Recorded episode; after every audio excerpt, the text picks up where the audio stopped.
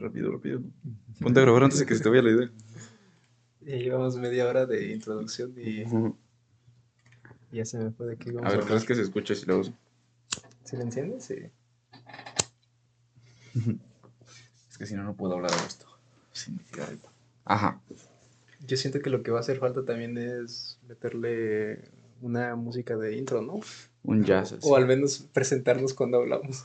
Porque es que siento que, ¿sabes qué? Siento como que deja de ser así como ¿Personal? orgánico. O- ah, O sea, así empieza este pedo y ya estoy, ya te estoy contando de qué me pasó en la semana. Y no, güey, es que me pasó así. Ya pones grabar y de repente ya la a mitad de la historia ya empezó el capítulo, güey. Pero te has dado cuenta que en los primeros no te dabas cuenta que ya le daba a grabar y Mm. nada más empezabas a hablar. Sí, Y en unos, al principio pues sí le cortaba tantito. Algunos, De- de- las en los tres primeros yo creo. las pendejadas que estás diciendo, le voy a cortar tantito. Este, pero sí, ¿cómo estás? Cansado. Cansado pero bien. Yo creo que ya después del, que del miércoles, ¿no? Que te vi. Ah, sí, es cierto. eh, Que ya está, que ya entregué mis planos. como ya, ya me sentí realizado. como que es este, nuestra junta este, de trabajo. Nos juntamos los miércoles para este, para hablar sobre qué, preparar de qué vamos a hablar. No, no nos juntamos, no hay en la uni. Sí. Pero lo que sí, como que ese lugarcito ahí, digamos, a mí me hubiera gustado una terraza más al Mm. aire libre. Pero al menos ese lugar que sé que es en el último piso, que no hay nada de gente, está chido, que casi no hay personas. Además, este, como que a esa hora todos están en clase, güey. Todos los de la tarde están en clase a esa hora. No sé si les den, en- les den su horario con receso incluido. No. ¿No? Ah, bueno. El receso te lo da a los profesores que casi no llegan. Mm. Ahí está el pedo. No, porque siempre que voy, están como todos en clase. Y sí estaría bien una terraza, pero el problema de las terrazas es que se las apropian los güeyes que fuman. Entonces ya se... se- se- yo con mi cigarro. Pero como que siento que le quita como lo íntimo de que estás ahí sentado y no hay nadie. Mm, también. O sea, porque usualmente ya se salen a fumar un cigarro la gente. Pero, digamos, podría ser una terraza, no literalmente así como plana, ¿no? Porque a, si a fin de cuentas, pues está grande el área de, del edificio. Ah. Podría ser una terraza. ¿No te molesta, verdad, que fume? No, no vuelo. ¿Dijiste? Ah. COVID. No, pues eh, te digo, podría ser una terraza, pero a lo mejor con, si bien, no sé, que tuviera pequeños tragaluces y al mismo tiempo unos jardines o así para sentarte. Porque generalmente, pues, los que fuman siempre agarran un espacio, Sí, un sí. área en Sí. específico. O deberían designar las áreas, ¿no? De hecho, yo pensé que te digo que iban a hacer una terraza y que en el contorno, donde está todo, pues, el, el Mm. pretil, para que no te caigas, que ahí iban a poner arbustos o algo así, ¿no? Que todo lo iban a llenar de vegetación. A lo mejor no les dio tiempo de acabarla. Es como, ese es como No mi- les dio tiempo de pagarla tampoco. esa es mi hipótesis, como que no les dio tiempo de acabar el edificio y así, ah, ya, sí, así está chido. Se ve más underground. Eh, Es que yo tengo entendido que, pues, el dinero que les dieron, no sé si el, el gobierno o el, el fondo este de ayuda para el sismo, eh, creo que les daban un plazo. Tienes Mm. tanto tiempo para ya hacer uso del dinero y si no lo usas, pues adiós. Adiós, o incluso de- del proyecto, así de preséntame ya un proyecto porque si no, pues ya. Se, te lo se- quito". se vence el plazo y ya no te dan el fondo, ya no te dejan usarlo. Y es que ya ves que con la universidad ha tenido problemas con el gobierno de que no les quieren dar su dinerito. Pues bueno, se supone que hay un fondo designado, la administración pública designa un dinero, ¿no? Para Sí. las universidades.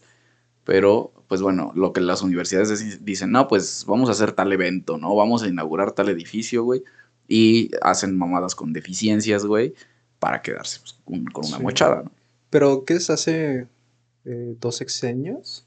Que el presidente, o el gobernador, ¿no? Más bien, tenía problemas con el rector. Que más era por eso de que no les quería liberar el dinero. Hace 12 sexenios, hace 12 años. No, hace un sexenio. hace como, ¿sabes cuándo? Cuando, bueno, cuando estaba el rector este que luego se postuló para presidente municipal. Ah, sí. Que bueno, con él hubo, hubo ahí pedos medio raros. Que, No me acuerdo si fue a, a mi, a mi templo, ahí a promocionarse. Me acuerdo que alguien llegó una vez. es común cuando era católico, cuando mis papás me llevaban a misa, precisamente cuando hubo elecciones de, no sé si para diputado federal o para el alcalde, también ahí a la iglesia fue este, fue un, uno de los candidatos a, na- nada más a, a como que, que lo viéramos que estaba ahí. No sé si pasa contigo, pero con nosotros a veces eh, ya la gente llega no sé, diciéndote, ah, soy, creo en lo mismo, soy hermano, soy uno más. Y pues como te pones en el plan de que no puedes rechazar a nadie, o en teoría no puedes rechazar a nadie, es en ese plan de, ok, ven, pero no puedes hablar. No sé, mm. como es, algo como delicado. Sí, al grupo al que yo voy de terapia, este, está prohibido, güey. O sea, está prohibido hablar de, de política. O sea, sí viene como lineamientos que dicen como, güey, aquí no puedes hablar ni de religión, ni de... O sea, no, no como intentando convencer a los demás, como hacer propaganda política, no, bueno, se puede. Sí. ese es como el principio básico y por eso es que, pues bueno, no, nunca, nunca hemos tenido ningún problema de ese estilo, güey, porque no, no, es pedo es no meterse en porque siempre dejan en claro, ¿no? Cuando empieza una reunión, el, cuál es su, ¿qué es? Ah, ¿Credo? Su, es pues un enunciado que te dice que no puedes hablar de política, güey, que no, no se pueden aceptar este, aportaciones de gente. Así que alguien diga, ay, pues yo quiero invertir en este pedo y que te den dinero, no, tampoco se puede, ¿no? Entonces, como lo más este, separado que se pueda de, ese tipo de ideologías para poderla llevar en paz, porque si no se pierde, se desvirtúa el hecho, pues, de que vas a, terapia, ¿no? Al final. Sí. Entonces, pues, por eso no, no se permite. Y funciona bastante bien, ¿eh? yo por eso me he vuelto apolítico, en contra de la política. Pues sí, a mí me gustó, de las veces que he ido, me gustó más esa vez que cuando todavía estaban en el, templo católico y tenían, este, que fue el sacerdote, el padrecito ese. Ah, te, te invito a una plática, ¿verdad? Sí, es que invitamos a, de repente invitamos a gente como padres, ¿no? O sea, no es religioso el pedo, pero pues nos interesa saber de, de espiritualidad, ¿no? Y pues, la neta, ¿quién sabe de espiritualidad? Pues yo creo que la gente católica. Y es que, al menos a lo que yo recuerdo, creo que manejó los temas muy, muy generales. Sí, claro. Sí, ya casi por el final, sí se metió en una parte que es a lo mejor muy parte de la, de la religión católica, pero yo puedo decir, no sé, a lo mejor en mi ignorancia, que todo lo que habló, a, mí me gustó. no, te dejaba pensando. La, una de las últimas veces que fue precisamente este mismo padre, que la neta yo lo respeto y lo admiro un chingo porque es gente que lee, güey. Lee y lee. Y nos habló de ensayos sobre la cegra, güey.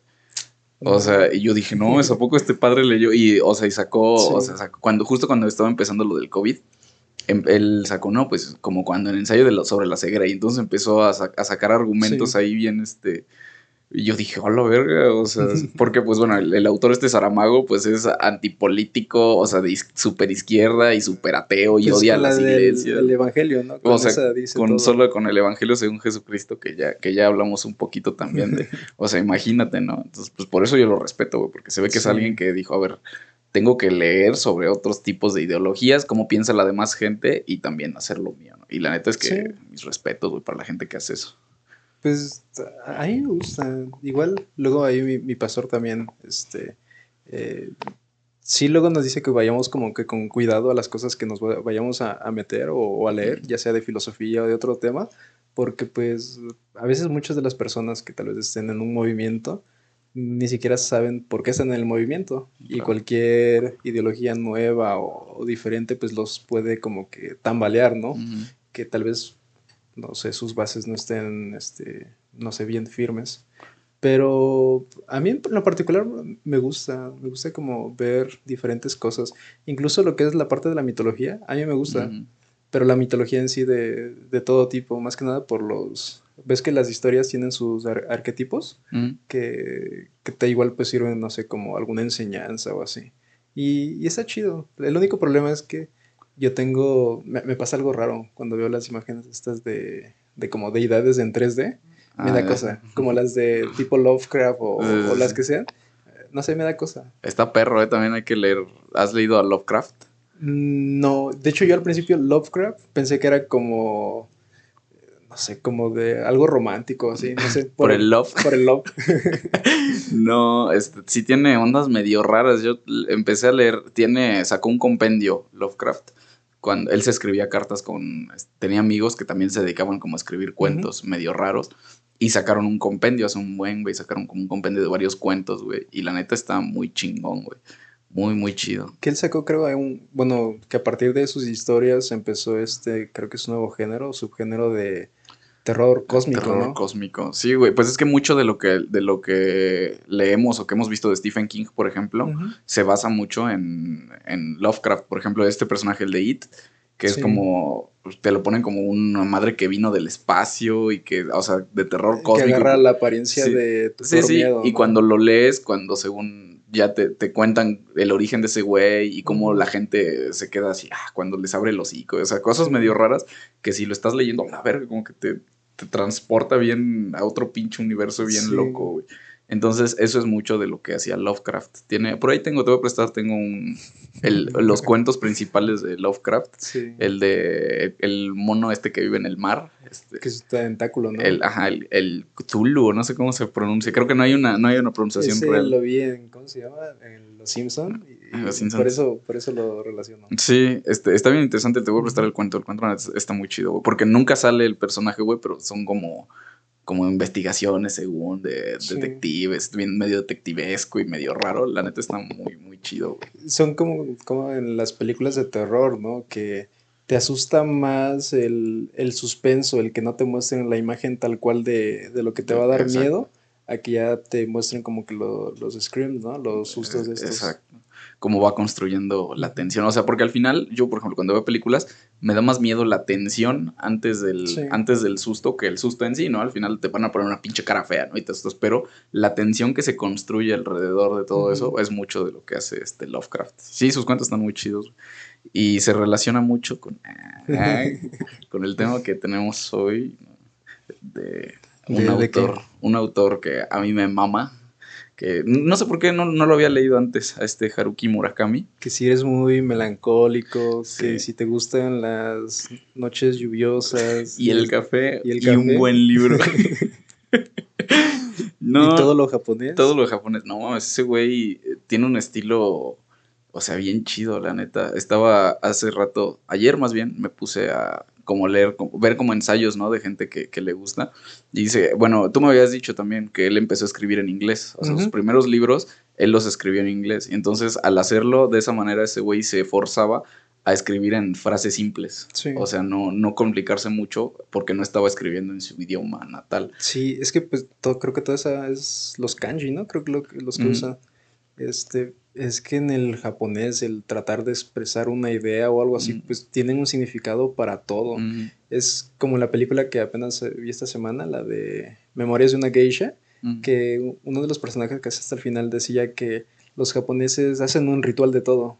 Y literal, pues hasta tomar un simple baño, para ellos es algo, es algo especial, como que no te tomas el baño porque te quieras asear sino que te tomas el baño porque te quieres relajar, lo quieres disfrutar. Y es mucho de lo que, pues, para nuestro entendimiento occidental, nosotros simplemente, pues, te bañas y te vas, ¿no? Y ya, y entre más rápido, mejor. Oh, nunca lo había pensado así. ¿eh? Yo, como tengo calentador solar, este, en las mañanas no sale agua caliente, güey. Entonces, sí es como, me espero a cuando regreso del trabajo de la universidad para, para meterme a bañar y que me salga así pinche agua hirviendo. Sí. O sea, sí, a mí me gusta así, güey, bañarme, que el pinche agua esté hirviendo, hirviendo, hirviendo, güey. Así que sales y todo el pinche humo. A mí al contrario, yo no, digamos, sí puedo bañarme con agua caliente, pero prefiero el agua fría. Siempre he estado acostumbrado. Y pues ahorita en el departamento, como está ahí el boiler, pero como ni me he preocupado en arreglarlo ni nada de eso, yo siempre me he bañado con agua fría. Y me gusta un cierto punto en el que agua, el agua está fría, así como en la madrugada, cuando está todo el, todo el clima frío. Y está bueno, me gusta para despertarme. Y porque supone que te ayuda a la circulación de la sangre. Eso dicen, yo la verdad no puedo, güey. Bañarme con agua fría para mí sí es, o sea. y es que yo con el agua caliente, me, no sé, como que tardo en regular el, agua y aparte ah. me desespera. Prefiero ya de una vez así. ¿Eres team frío o team calor? ya nos vamos a pelear otra vez. No, si yo necesito bañarme con agua muy, muy caliente, güey. Es algo que a mí, o sea, porque me relaja, es como que, ah, súper madre. Te da un, y sales de bañarte y te sientes así flojito, flojito, flojito y ya te acuestas. ¿A ti te ha pasado de cuando estabas trabajando en estos, como, bueno, vale la redundancia, trabajos más pesados, más físicos? Que terminabas, no sé, con el cuerpo todo adolorido, las articulaciones, o pues, no sé, terminabas ya muy cansado del cuerpo. A mí cuando luego me pasaba eso, yo me bañaba con agua fría. Allá en, en los climas fríos, pues. Este, dilo, dilo, dilo, dilo, ¿dónde? allá, allá. ¿Dónde? ¿En Huitzilac? Allá en Chiapas. Ajá. A mí me gustaba porque lo entendí cuando lo fui haciendo como constantemente, de que, me bañaba casi todo, todo el aseo este, con agua tibia, pero ya al último le daba este, nada más con agua fría, así como para un ah, remojón, y me ayudaba a descansar, porque es como si te pusieras hielos este, En, el cuerpo, y se supone que eso creo que es para los moretones. ahora que lo dices, yo también lo aplico cuando, justo cuando ya me terminé de bañar, cierro todo el agua caliente y nada más así como tres segundos de agua fría y ya, le cierro. Y no sé si también, pues no, no tengo ni idea de la física, ¿no? Pero creo que regula tu temperatura para que al momento de que ya sal, sales y pues mm, tu cuerpo se adapte más rápido al, ¿Al, clima. Al clima, bueno, al ambiente que esté. Ah, bueno, ahí sí no sabría decirte. Pero bueno, ya.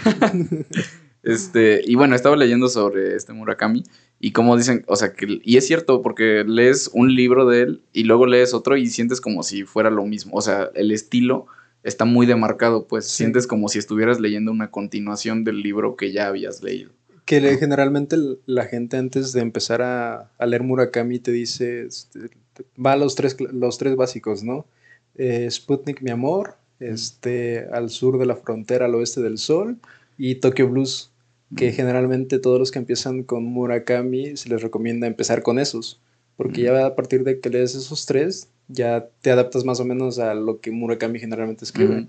Que casi siempre, pues, sus personajes muy, muy melancólicos, con un final a veces muy surrealista, que casi no sientes que es algo, no sé, fantasioso. así. Pues es el, famoso realismo mágico, ¿no? Que suceden ah, cosas pues sobrenaturales, pero que la gente, o sea, dentro de ese mundo es como que, ah, o sea, y es que es como un realismo mágico, pero sutil, no tan marcado como el de Gabriel García Márquez, que ese sí es, ah, no sé, en cada, cada instante, ¿no? Ves la de Cien años de soledad y notas pues tal cual. Pero en la de Murakami es, es muy sutil, ah, es casi, no sé, al tercer cuarto del libro que ya sientes así como que algo raro.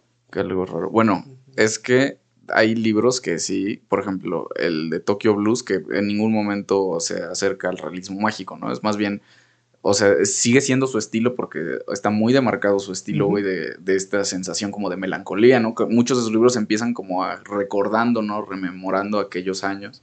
¿no? Y muchos están ambientados en épocas como de los 60s, ¿no? 70s, que fue cuando él fue joven.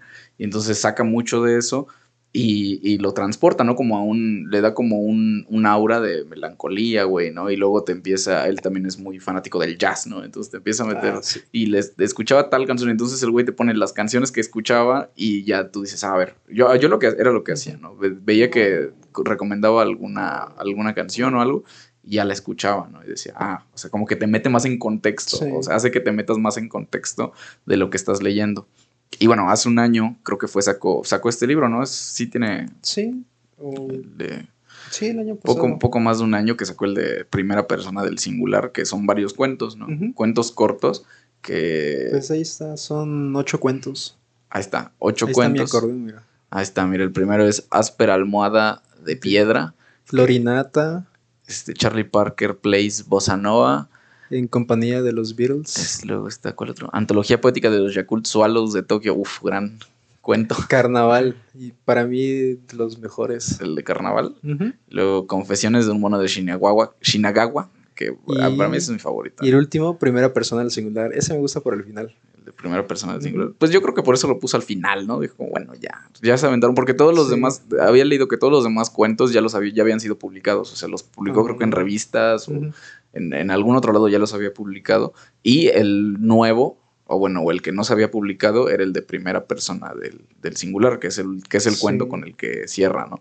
Pero pues todos tienen esa, o sea, todos tienen el mismo estilo, pues, ¿no? A lo mejor, si no, me, estaba haciendo hace rato, ¿no? Y si, si no has leído a Murakami, pues si lees este pedo como que si te aburre, ¿no? Es como que... Ah". Sí, yo que no he leído tanto de Murakami, solo he leído los tres de esos que, dije, pero este yo siento que sí es muy, muy personal, es una, no sé, como que es mucho de Murakami, mm. yo diría que es muy de él, aparte de que también es una escritura, yo siento que en donde, donde prueba diferentes cosas, como que no se da el lujo de, de buscar, ¿cómo decir?, comercializar esto, sino mm. siento que, que cómo sacarlo nada más. Pues sí, ¿no? Y dicen que, bueno, al final yo hay cuentos que digo, bueno, esto está basado como en algo que sí le pasó, ¿no? Por ejemplo, el de Florinata, que dijo, o sea, a lo mejor es algo que sí le pasó en la vida real o no, pero pues como que no sabes si sí fue, o si son memorias, o si nada más son cuentos aventados. A mí me dejó así el de este, Confesiones de un mono de Shinagawa, que hasta me, me hizo pensar en un punto y dije, a lo mejor este vato vio algo o algo lo marcó tanto, así como eh, lo del mono que dije, a lo mejor este vato sí se topó con algo así, que por eso empezó a escribir todas sus cosas así bien, bien surrealistas. se encontró con un monito. un mono. Eh, pues eso, ¿no? Cuando te describe de que llega a su cuarto y va con una playera de Yo amo a Nueva ah, York y unos pants. El monito, ¿no? Eh, ah, para mí ese es mi cuento favorito, güey, porque es, o sea, sí yo lo acabé de leer y me dio mucha risa, güey. se me hizo muy simpático como, porque el mono le cuenta que, que, este, que él, él también se enamora, pero de las mujeres humanas, ¿no? Él no se puede enamorar de las de su especie porque ha convivido tanto tiempo con humanos que ya no siente atracción, ¿no? Por los dos Y lo que hace es robarles el nombre. Y entonces a la gente se le olvida el nombre que tenía una vez que el monito se lo roba. Sí, como que decía que roba una parte de la esencia del nombre que hace que a las mujeres llegue un punto en el que a veces se les llega a olvidar este, cuál es su nombre.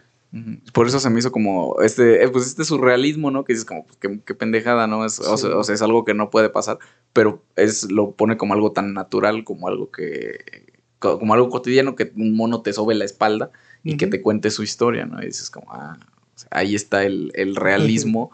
y bueno, eh, hay diversos, este, eh, como partes, ¿no? En los que, en los que mete esto del realismo, como en el de Charlie Parker Plays Bossa Nova, que también es como un pedo de que cuenta que una vez hizo un artículo falso, ¿no? Una fake news, cuando trabajaba en el de forma, y de un este jazzista, creo que sí es jazzista, ¿no? Este Charlie Parker. Sí y bueno, Charlie Parker plays Bossa Nova, que Charlie Parker se murió antes de que naciera este movimiento del Bossa Nova, pero a él se le, pareció chistoso escribirlo. creo que murió un año antes, algo así. Antes de que saliera. Y de repente crece, precisamente es una historia que cuenta como en el pasado, algo que pasó en el pasado. Pasa el tiempo y encuentra el disco en una tienda de discos, el disco de Charlie Parker Plays Bossa Nova, ¿no? Que, es, que era el nombre del artículo falso que él había hecho. Sí, y es que eh, lo encuentra así como no sé, por unos instantes, tiene contacto con el disco y el siguiente día de que se arrepintió de no haberlo comprado, dice que va temprano y otra vez a buscarlo. Y, desaparece, y, nunca existió. Y luego sueña con Charlie Parker tocándole Bossa Nova, ¿no? Que es Charlie Parker Plays Bossa Nova. Y también es este pedo como surreal, que es que, pendejada, ¿no? Y a mí me gustó ese detalle que, que dice que pues Charlie Parker, este, que le hacían crítica, ¿no? Decía, pero pues es que nunca hubiera, se hubiera metido al Bossa Nova porque no, no era nada de él, cosas así. Y pues aunque no sea, ¿cómo decirlo? Cierto en el punto de que se lo dijo tal cual en la, en la historia físicamente, pero en su sueño le dicen, ¿no? Pues es como, hubiera estado chido a lo mejor me, probar. Me hubiera gustado tocar Bossa Nova. Sí, yo el primer libro que leí de, este, de Murakami fue Kafka en la orilla que es este, ese sí está, ya te he dicho que está por completo, ese sí es puro surrealismo, güey, en todo, desde que empieza el libro hasta que acaba, sí es este, puro realismo mágico, güey, ¿no? Y te mete ideas de un viejito que habla con los gatos, ¿no? Y que se dedica a buscar gatos perdidos y una profecía que según le va a pasar al personaje principal, y o sea, es, o sea, pareciera como como un cuentito nada más, ¿no? Así, pero toda con toda esta narrativa que tiene él, con todo lo que hace, con todo lo que escribe y la forma en la que escribe, acabas por sentirte inmerso dentro de, ¿no? Porque este es un chavo que se pone a trabajar en una biblioteca y conoce gente y bueno, X. Y ahí es donde yo me di cuenta que el güey tiene, empieza a recomendarte música, ¿no? De manera muy sutil, como, ay, bueno, y estaba trabajando y estaba escuchando tal canción, ¿no? Y tal pieza musical. Y también está como obsesionado con, con la música clásica. Y yo precisamente por empezar a leer a Murakami fue que a mí me empezó a gustar la música clásica. Nunca me había gustado, nunca me había llamado las piezas, este tipo de piezas musicales, se me hacían largas, se me hacían tediosas, se me hacía como, o sea, no voy a escuchar 40 minutos de una sola pieza musical nada más porque sí, ¿no? Como que sabes que, digamos, si quieres escuchar música clásica, no es como sentarte a, no sé, a que escuches el nuevo álbum de Bad Bunny, ¿no? Que a lo mejor este, pues, le das reproducir y pues ahí estás escuchando lo normal. Sino que la música clásica necesita un poco más como de, enfoque, dependiendo de qué quieres. si simplemente disfrutar de lo que la música te pueda transmitir, o si quieres a lo mejor decir, ah, pues mira, ahí está tal instrumento y, es, no sé, tal, tal intensidad o cosas así, como que es un poquito más especial, yo diría, dependiendo de qué es lo que buscas. Sí, porque, o sea, son piezas largas y yo, por ejemplo, desde que leí ese libro, hay una pieza que a mí me gusta mucho de Beethoven que se llama El trío del archiduque, que son como tres, tres piezas, pues, de tres tiempos. Y si la escuchas, o sea, los tres tiempos, de repente acaba el primer tiempo, ¿no? Ya hay un descanso y luego empieza el segundo y luego el tercero y, sientes cómo se conectan los tres, ¿no? Y entonces si, si pones atención a tu oído, o sea, ya, ya te sientes inmerso dentro de, de, la música, ¿no? Y precisamente es lo que hace, he estado leyendo este libro y con el de Carnaval precisamente, que es el nombre de una pieza musical, ¿no? De este, ¿cómo se, ¿cómo se llama? No sé, Schumann, se pide Schumann, me acuerdo. Pero bueno, que es una pieza musical, por eso, por eso se llama así el cuento, porque es una pieza musical. Y si, le, si escuchas la pieza musical después de haber leído el cuento, le encuentra sentido a lo que dice esta persona, ¿no? Que, que, Schumann escribió esa pieza, pero que el güey también estaba enfermo, ¿no? Que no estaba, no, no, no estábamos seguros si el güey tenía una enfermedad mental, ¿no? Pero el güey también vivía, o sea, era una persona como lúgubre, ¿no? Oscura dentro de, su forma de ser y su forma de pensar. Y por eso dice que no cualquiera persona, no cualquier persona puede interpretar esa pieza musical como lo hacía él. Sí, que de hecho, pues, eh, Carnaval, ¿no? Que es este, que se pone a escuchar la pieza musical con una amiga, que es creo 10 años más joven que él, y que están en ese constante ir buscando eh, interpretaciones de esta pieza musical de carnaval, que se supone que hay intérpretes que casi no se meten con esa pieza por lo complejo que es interpretarla, y tienen, decía uno en particular, que, que está por encima de todos, que que no es tanto por lo complejo de, la interpretación, sino que simplemente por lo sencillo, mm. porque en la sencillez logra transmitir lo que ellos consideran que, que pues el, escritor de la, de la canción este, mm. buscaba transmitir. transmitir, ¿no? Que, que, el carnaval es, estás en un lugar y gente, la gente usa máscaras, ¿no? Y todo, parece que todo es alegre, pero te, dicen, o sea, ¿qué hay debajo de, esa máscara, ¿no? Que es de lo que trata al final, de lo que desemboca este cuento, ¿no? Que es una chica, conoce una chica precisamente, a esta chica 10, años más joven que él en un, en un evento de música, ¿no? Sí. Que dice que, que está, no es nada agraciada, pero por ahí, ay, ojalá pudiera tener a la mano mi. Pues es como la de, me recordaba la de Tokyo Blues, en la de, creo que sí, en la de Tokyo Blues, en donde está en la casa de, de, esta chava que tiene una librería. Ah, de Midori. Y que sube pues a, a, cenar con ella. Y la empieza a describir, y su descripción es de, pues, sí, no está bonita y todo, pero pues está, ¿no? no, pero es que, bueno, yo viendo este como análisis del libro, o sea, gente decía como es que pinche misógino, ¿no? Como ese, un güey decía, es el cuento más misógino que, que he leído. Y dije, a ver, o sea, una cosa es, o sea, sería únicamente describir a la persona, pero, o sea, güey, también estamos en el entendido de que estás leyendo un libro, güey, ¿no? A mí me gusta que me describan, bueno, hay autores que se maman describiendo cosas, ¿no? Si tú lees, por ejemplo, Ernest Hemingway, ese güey se tarda 10 hojas para describirte el color del cabello de una persona, ¿no? pues está, que el de los miserables, que te ah, empieza a contar un buen de, de historia, que dices, estás contando como 30 páginas de historia para referirme a algo muy sencillo. Pero bueno, en esto sí se mama este Murakami porque sí ocupan como una cuartilla describiendo a, esta persona, ¿no? Que dice que no es agraciada físicamente, pero que eh, este, está bien chistoso porque dice que a lo mejor no es agraciada físicamente, ¿no? Pero ella sabe que no es agraciada, güey. Entonces, las partes que ella sabe que no son agraciadas de ella las resalta, pues con su personalidad, güey, ¿no? O con el aura que esta persona, que esta persona tiene. Y no sé si te pasaba que al principio cuando te hace la descripción de que literalmente dice, es fea. Mm. Y, no se, como no se tienta la mano de decirlo, ¿no? Dice mm. literalmente, es fea. Y ella lo sabe. Mm. Y ella, y pues para ella es gracioso porque pues lo sabe, pero hace uso de, de saber qué rasgos a lo mejor no, no, no, no tiene o no, no, son buenos para experimentar a través del maquillaje de, no sé, de tratar de resaltarlos, porque a fin de cuentas, bueno, pues no sé, no, no soy mujer, tampoco me he maquillado, pero según yo el maquillaje ayuda a resaltar, ¿no? Rasgos o incluso también tapar imperfecciones, dependiendo de para qué lo uses. Y tenía un amigo que decía, este, a una de, sus parejas, que pues, la chica era muy guapa y le decía, pues es que no sé por qué usas tanto maquillaje, porque si usaba mucho maquillaje, incluso hasta pupilentes y todo. Decía, no sé por qué usas tanto maquillaje si, no sé, a mi vista siento que no lo necesitas, porque tu piel pues no es imperfecta y, no sé, como que al exagerar con el maquillaje, no, como que no lo, no lo entendía, pues, y a lo mejor muchos hombres no lo entendemos, pero, pero sí, él, decía esa parte de que ella al darse cuenta de que hay cosas en donde pues naturalmente no va a resaltar, pues aprovecha y disfruta del maquillaje y disfruta de arreglarse.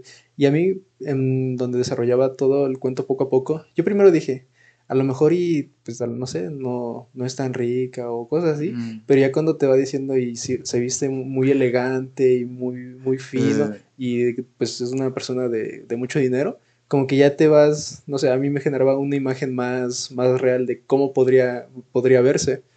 Y a fin de cuentas decía que las personas que saben que son atractivas completamente son más, ¿cómo decirlo? Más, más frágiles en el punto de que están constantemente al pendiente de, su imagen, del cómo se ven, que no logran resaltar pues las cualidades. Si ya bien a lo mejor genéticamente tienes facciones que se ven muy estéticas, muy, muy bien parecidas, pero te preocupas tanto de que se mantenga así o de que la gente te vea, que a lo mejor no haces uso de, lo que ya tienes, pues, como tal. Sí. sí, sí, justo eso iba, que precisamente por una alegoría, alegoría ¿no? De que las chicas que son simpáticas, que son bonitas, se preocupan mucho más, ¿no? En ese sentido, que la, pues que la gente no es agraciada, ¿no? Que o sea, la gente que no es agraciada sabe que ya lleva las de perder, güey. Estas son las cartas con las que puedo jugar y las voy a aprovechar. Pues sí, o sea, yo, por ejemplo, yo no me considero una persona agraciada físicamente, ¿no? Yo. Entonces, pues digo, bueno, pues ya sé que llevo las de perder, güey, ¿no? Entonces, pues a qué le vas a meter, güey, a tu personalidad, ¿no? A, a, qué, tan, qué tan simpático eres, qué tan agradable eres, eh, qué tan agradable es tu compañía, ¿no? Y entonces es donde empiezan a tener estas dos personas, estos dos personajes, una relación, ¿no? Pero no una relación, es, yo pensé que iba a ir como en el sentido de que, pues como casi todos sus libros, ¿no? Que es de relaciones sexuales, una relación romántica, una relación, este... Pero ¿no, sentiste el detalle de cuando dijo eh, que tenía su esposa, porque ya se ve que es una persona ya grande en el momento de que cuenta la historia. Yo dije, no, no se va a acostar, porque sí pensaba también yo, generalmente en todas sus historias siempre hay algo así. Pero dije, no, mencionó a su esposa, ¿no? A fin de cuentas, digamos, no conozco toda la, biografía de Murakami. Porque, bueno, este es uno de los cuentos que sí los cuenta como él, ¿no? Como una experiencia propia, según. Pero desde ahí dije, no, no, no se va a acostar con ella. Ya como que yo solito me spoileé de qué iba a pasar. Sí, no se iba a quemar, ¿no? no iba a confesar una infidelidad en un libro. No, pero yo, yo pensé que iba a ir por, esa, por ahí, güey, de que se iba a acabar enamorando de ella o algo así. Pero no, acaban teniendo una relación como muy platónica en la que únicamente se buscan y se, este, su, bueno, la razón por la que están juntos es porque les gusta, ¿no? Esta pieza musical y buscan diferentes discos o diferentes gentes que interpreten esta pieza para escucharla juntos. Sí. Y, y, es cuando esta chica le dice por qué le gusta la pieza, ¿no? Porque eh, cuando piensa en un carnaval piensa que hay gente feliz, ¿no? Que es la gente, pues que todos usan sus máscaras, ¿no? Pero que debajo de, eso, pues hay, hay otra cara, ¿no? Y es lo que ella piensa que intentaba transmitir este, este, el autor original de la pieza, ¿no? Que era una persona que de igual manera era, este, eh, aparentaba ser una cosa y en en su intimidad, pues era una persona pues triste, ¿no? Que no, no se sabe si, si tenía depresión diagnosticada o qué pedo, pero acabó, acabó muriéndose pues muy mal, ¿no? Y es que es así, ¿no? En la vida real, de que yo me acuerdo que, no, sé, cuando estaba más en, la prepa, tenía mucho marcado esa idea de, pues antes de tal vez juzgar a una persona o, o tener una opinión de una persona, pues primero es mejor conocer su historia, ¿no? Eh, tal vez muchas de las veces ves a una persona que es muy, muy seria o que para nada quiere socializar con personas o, no se abre tanto, este, antes de tener una idea de decir, no, pues esta persona es como que muy mala onda, ¿no? Es como de, es muy aguafiestas. Es, ok, pero ¿qué ha pasado en su, en su vida o en lo general, ¿no? Sin profundizarte a lo mejor tanto. Y ya más o menos cuando dices, no, pues más o menos así su relación con sus padres, o es esto lo que le pasó, dices, ah, ok, a lo mejor ahora entiendo un poco el por qué tal vez actúas como, como tal. O incluso las personas que son muy alegres, muy, muy extrovertidas o así, ves a lo mejor un poco a su familia, a su historia, y dices, ah, ok, creo que, creo que ya sé cómo, cómo, por cómo es esa persona así. No, me estás, estás diciéndolo para mí, a mí me pasa que este, de repente no. A mí, usualmente, sí me hago, o sea, sí cometo el error, güey, de hacerme una, una idea de las personas, ¿no, güey? Con la primera impresión que tengo, güey. no, no, sé si esté bien o mal, supongo que es algo natural, güey, ¿no? Conoces a una persona y en automático te haces como una imagen. o cuando elevas hasta un altar a una persona. Sí, no, sí, y fíjate que, por ejemplo, a mí la gente chistosa, güey, me cae mal, güey. Sí, a mí la gente graciosa, güey, que se quieren hacer los chistes, puta, me cagan, güey. Porque yo soy igual, güey, ¿no? Todos tus amigos son así. Toda la gente, y, no, y a eso, güey, güey.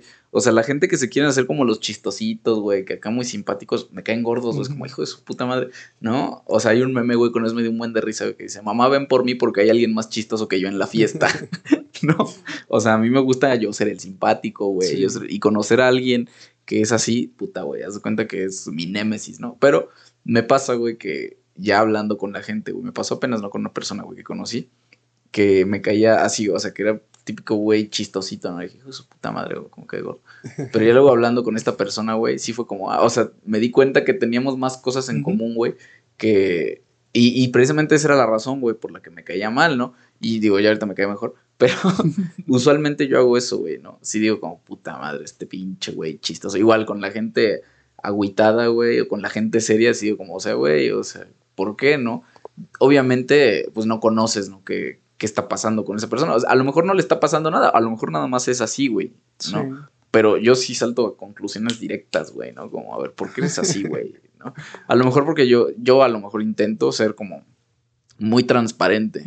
No, no es que sea una persona transparente. Lo intento, ¿no? O por lo menos sí lo aparento, ¿no? Una persona que no, no me gusta este, llegar a un lugar y estar así como, como serio, ¿no? Como pues en silencio. Es lo que hablábamos, ¿no? Creo la semana pasada, que, que yo te decía que yo te veo a ti y siento que es más fácil que, no sé, si, si a ti te cae bien una persona o no, como que lo expreses tal cual, mm. así. En, en mi caso, yo siento que que me lo guardo, como que mm. no lo, no, lo, no lo expreso con palabras o, gestos, pero automáticamente como que se me sale, ¿no? Así como que no hablo, no, mm. no digo nada. Y me acordé este, que el miércoles que te vi, mm. que ya tenía un buen, así que no me juntaba con personas que pues no conozco. Y nada, me acerco a, ese, a, a, tu círculo, ¿no? A tu círculo de amigos. Y dije, rayos. Y, no sé si, si, viste que es de esos momentos de no sabes ni dónde poner las manos. Las pones adelante, empiezas a jugar, las pongo en el bolsillo. Y me quedaba así, ¿no? Porque pues si bien cada uno empieza a, rebotar ideas o, bromas, y pues sabes que yo soy más de, de escuchar y estar ahí atento y reaccionar a si alguien pregunta algo, dice algo, ya decir una cosa. Pero sí me acordaba que no me pasaba así desde secundaria o prepa, creo. Y estaba así, ¿no? Y, guardando mis manos. Te hace falta conocer más gente, manís. Y es que entrar a derecho, que son los más fresitas, yo dije, no. ¿Cómo crees, güey? Bueno, sí. De venir con los albañiles, de ahí con, los abogados. Fíjate que me pasó que conocí a una persona, ¿no? Hace, hace un tiempo. Y después ya dejamos de ser amigos, güey. Y esta persona de repente trataba medio culero a sus amigos, ¿no? Yo me di cuenta, güey. No, yo nunca dije nada, güey, pero me di cuenta. Yo no, yo no era muy cercano a esta persona, güey. O sea, no, éramos ni amigos, nada, güey. De repente coincidíamos como en el mismo círculo y ya. Pero yo me di cuenta que esta persona de repente como que trataba medio culero a sus amigos. O bueno, no los trataba culeros, sino como que si tenía la oportunidad de pasar por encima, güey, de sus amigos, ¿no? Como que lo hacía, ¿no? Y como digo, no sé, güey, yo no sé, no, no digo que sea una, ¿cómo se dice? Como un don que yo tenga, güey, algo, pero a mí de repente, pues de tanto tiempo, de tanto conocer gente, güey, de tanto ver cosas, me da el, o sea, ya de repente sabes medio leer a las personas, ¿no? Decir, como, bueno, esta persona como que es un poco así, ¿no? Y bueno, con esta persona me pasó así, güey, porque yo lo, vi de lejos, güey. A esta persona de lejos, güey. Siempre de lejos, así. Nunca, nunca fuimos amigos así. Entonces, eh, yo veía este pedo, güey, ¿no? Que con sus amigos sí, sí podía, güey, este, les ganaba, ¿no? En hacer, o iba a pasar, no sé, güey, y se iban a... Es que no, no lo quiero decir así como muy explícito, ¿no? Pero, por ejemplo, eh, iban a hacer, eh, una persona, uno de sus amigos quería hacer algo, ¿no? Quería hacer algo, este, tenía como planeado hacer algo. Y esta otra persona se dio cuenta de que su amigo quería hacer este pedo y le ganó, güey, ¿no? O sea, no sé si me doy a entender, pero me dio gandalla esta persona. Así como de si quieres abrir un negocio, te cuento más o menos cuál es la de cuenta, algo así, güey. Pero aprovecho y luego primero. Eh, exactamente, güey, ¿sabes? Y a mí se me hizo así como, a la verga, güey. Porque pues estas dos personas sí eran, o sea, muy, gente muy cercana entre ellos, ¿no? Y sí me quedé así como, órale. Y ya después, güey, sí me dio como por pensar, pinche gente culera, güey, esta persona es una gente culera, me cae mal y así, güey. Pero luego dije, güey, o sea, me, se me hizo, me, se me hizo impactante, güey, porque yo también, o sea, yo me reflejé como en ese pedo, ¿no? Y dije, o sea, ya, ahorita ya lo pienso, güey, o sea, no, no es que justifique a esta persona, pero, güey, es que hay gente que sabe lo que quiere, ¿no? O sea, que hay gente que ya, o sea, en su cabeza ya saben qué, qué pedo, qué es lo que quieren, güey, y ya tienen como bien determinado qué tienen que hacer, güey, para conseguir ese pedo, ¿no? Sí. Y yo ahorita lo, lo pienso, güey, digo, o sea, la neta respeto por esa persona, güey, mis respetos, güey, porque yo, o sea, yo también sé que de repente soy capaz de hacer culeradas, güey, o de hacer cosas medio de, de, de moral dudosa, güey, en, pro de, hacer las cosas que quiero, ¿no? Sí. Entonces a mí sí se me quedó como ese pedo, güey, de que, o sea, yo estoy leyendo a esta persona, güey, pero también al mismo tiempo de que estoy leyendo a esta persona, me estoy leyendo a mí mismo, güey, ¿no? Al momento de que, pues, em, que estoy emitiendo un juicio, güey, de esta persona, también digo, a la verga, güey. O sea, si, si, es, si me estoy dando cuenta de este pedo, si lo estoy haciendo tan visible, es porque me consta que también está como dentro de mí ese pedo, ¿no? Digo, ya ahorita no, no sé si haría algo para o sea, para perjudicar a gente cercana a mí, o que, o si yo estuviera consciente de que algo que voy a hacer va a perjudicar a gente muy cercana a mí, güey, pues no mames, no, no lo haría, ¿no? Sí. Pero sé que en mi cabeza sí existe ese pedo, ¿no? De, de, pensar, güey, o sea, primero mis dientes y luego mis parientes, ¿no? Sí, yo, bueno, yo igual apenas esta semana que iba en un viaje en carretera con un amigo, eh, tuve como una, bueno, empezamos a platicar sobre ciertas reflexiones, pero siento que se entiende más desde el punto de vista de, no sé, de la moral cristiana. Bueno, es una idea que voy a compartir, que es como un ejercicio mental nada más. Mm. Hablaba de, de mi amigo y decía que nosotros, desde un ámbito cristiano, el, es considerado o no considerado, este, a lo mejor pecado, este, el hecho de quebrantar una ley mm para a lo mejor irte a, otro país y trabajar este, sin papeles. Que pues yo lo hablo desde mi ejemplo, ¿no? Que, fue lo que me pasó. Y le dije, este, pues es que yo siento, yo si soy muy, muy crítico conmigo y me baso como que en lo esencial de, de no sé, de la Biblia, de las, de, de las reglas, de la, no sé, de los mandamientos, yo digo, pues es que fui en contra de, de la ley. Es decir, pues sí, ¿no? Sí es, es pecado. Sí también tenía necesidad, pero forzosamente eso justifica el hecho de quebrantar varias, varias cosas y, y hacerlo. Y, y, eso lo decía así simplemente como, como un ejercicio mental, porque sabe, pues es común, ¿no? Que como mexicanos, este, a lo mejor vayas al, a Estados Unidos, cruces la frontera y por necesidad de trabajo o de ingresos, este, pues te quedes ahí, ¿no? Sin papeles. Y asimismo, a lo mejor este, de otros países, que se de Sudamérica, este, familia que luego va a otros países igual y se queda por, por tiempo y, y, dicen, el clásico que ya lo he escuchado de otras personas también, de necesito asilo político porque en mi país me, me están buscando, me secuestraron o hicieron tal cosa, simplemente por el hecho de que Sabes que en ese lugar, el. ¿Cómo decirlo? El. ¿Cómo se llama esto? cuando ganas lo mínimo. ¿El este, salario mínimo? El salario mínimo, sabes que pues es casi 5 o 10 veces más de lo que es en tu país, ¿no? y aunque trabajes en lo mínimo, te va a ir muy bien. Pero para mí, desde mi punto cristiano, yo decía, pues es que a fin de cuentas, si lo ves así, es eh, como que es un poco delicado. Yo decía, pues, que sí es eh, hasta cierto punto pecado, pero habría que ver también en, qué punto, porque hay lugares, no sé, como en Medio Oriente, que es constantemente guerra y sufrimiento. Si puedes salir de ahí, sacar a toda tu familia e irte a otro lugar, es como de, está bien, ¿no? Porque a lo mejor tu, la, misma, la misma política, la misma situación te obliga a hacer eso. Pero a veces en un caso así como México, ¿no? Que, pues, si bien no estamos ni en la miseria, por así decirlo, pero también si hay oportunidades, si buscas. Tal vez no vas a tener las oportunidades para, ¿cómo decirlo? Para ganar mucho y, vivir así como que sin preocupaciones. En, la parte de ver también ¿Qué es lo que mueve a tomar esas decisiones? Si te mueve la, ambición de, querer más y querer, eh, querer más, a lo mejor tal vez no sea lo correcto, ¿no? Pero si a lo mejor lo que te mueve a ti es más la seguridad de tu familia en el punto de, es que hay una guerra o, literalmente sí, este, están secuestrando a mi familia o nos secuestraron, ok, mejor huyo y pido ayuda porque a lo mejor mi país no puede ayudar en eso. Era como una idea. Entonces, o sea, que el romper la ley, o sea, calificarlo como si fuera pecado. ¿no? Mm, o sea, esa, es como la idea principal. Porque, pues, sí, porque a fin de cuentas, pues, estás yendo en contra de algo que, está establecido. Pero bueno, a ver. A ver. no, mira. Es que, bueno, existen pues las normas morales, güey.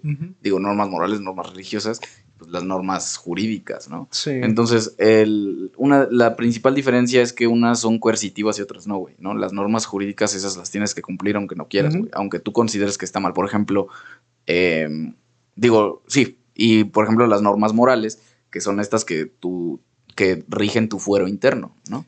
Que es lo que tú consideras que está bien y que está mal. Ahora, cuando tú consideras, cuando dentro de tu fuero interno tú consideras que algo bien, está bien o algo está mal, y eso contradice una norma jurídica, pues bueno, el estado en el que vives, güey, o el, país en el que vives, pues sí tiene la facultad, güey, pues para hacerte cumplir con esa norma, ¿no? Por ejemplo, la, esta gente, los, ¿cómo se llaman? Los testigos de Jehová, güey, que no te permiten que, puedas hacer transfusiones de sangre, güey.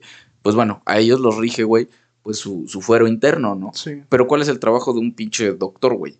¿No? O sea, salvarte la vida, ¿no? Así sea. ¿Por qué? Porque imagínate, güey, que si tú como doctor, güey, no, no, le no le haces transfusión de sangre a una persona que la requiere en ese momento, güey, ¿no? Que en ese momento necesita sangre si no se muere, güey. Entonces a ti te pueden fincar una responsabilidad, ¿no? Estás rompiendo una norma jurídica, güey. Sí. Y te puede tener consecuencias reales dentro del mundo real, ¿no? En cambio, las normas morales, güey, pues bueno, sus consecuencias, pues están dentro del mundo de las ideas, ¿no? Dentro de tu fuero interno, güey.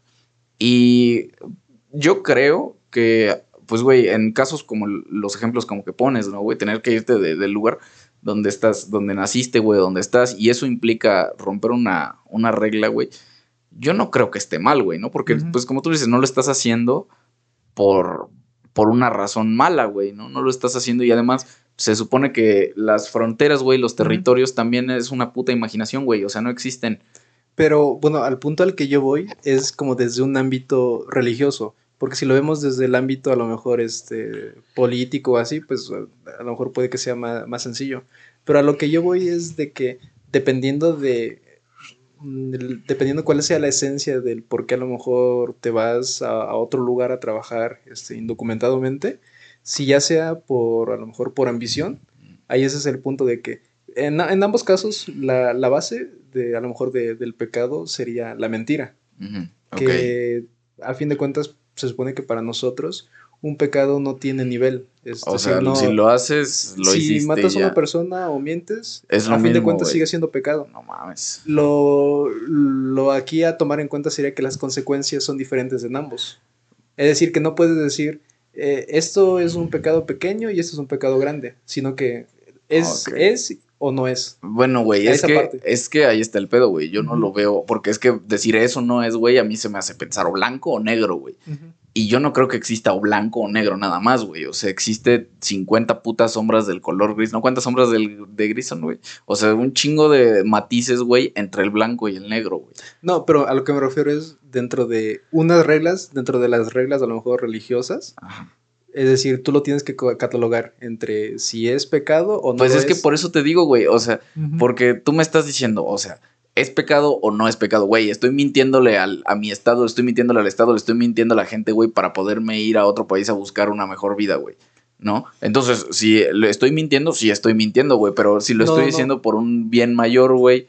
Pero ahí también es lo que te decía, depende de, mm, ¿cómo decirlo? ¿Qué es lo que mueve a, hacer al salir del país? ¿Te mueve el querer ganar más, el, la ambición de a lo mejor tener para ti nada más? O es el ejemplo que te decía, si te mueve más bien la, el, ambiente de una guerra o el ambiente de que... Pero, o, sea, entonces el querer irme a otro lugar, güey, por querer tener más dinero, está más mal que quererme ir de un lugar porque mi familia o yo estoy en peligro de muerte. Pues es que se supone que puedes irte a otro país, pero hay como reglas, ¿no? Hay este, ciertas cosas que debes de cumplir, como tramitar papeles, tramitar una visa de trabajo, que lo puedes hacer, digamos, del hecho de que salgas... No, no, no, a ver, no, pero estamos hablando de que es mentira, güey, o sea, estamos hablando en el sentido de que te vas, güey, sin sin, hacer papeles. todo. Exacto, sin papeles, güey. Estamos en ese. Pues a mí no se me hace. O sea, no se me hace una mentira mala, güey. O sea, porque. Porque ya lo estás diciendo, güey. De todas maneras, si te vas porque tu familia también o tú están en peligro, güey, también estás mintiendo, ¿no? Entonces ahí es donde está tu debate moral, güey. Sí, en, la parte de. ¿Cómo decirlo? De. ¿Qué, es lo que mueve a hacer todo eso?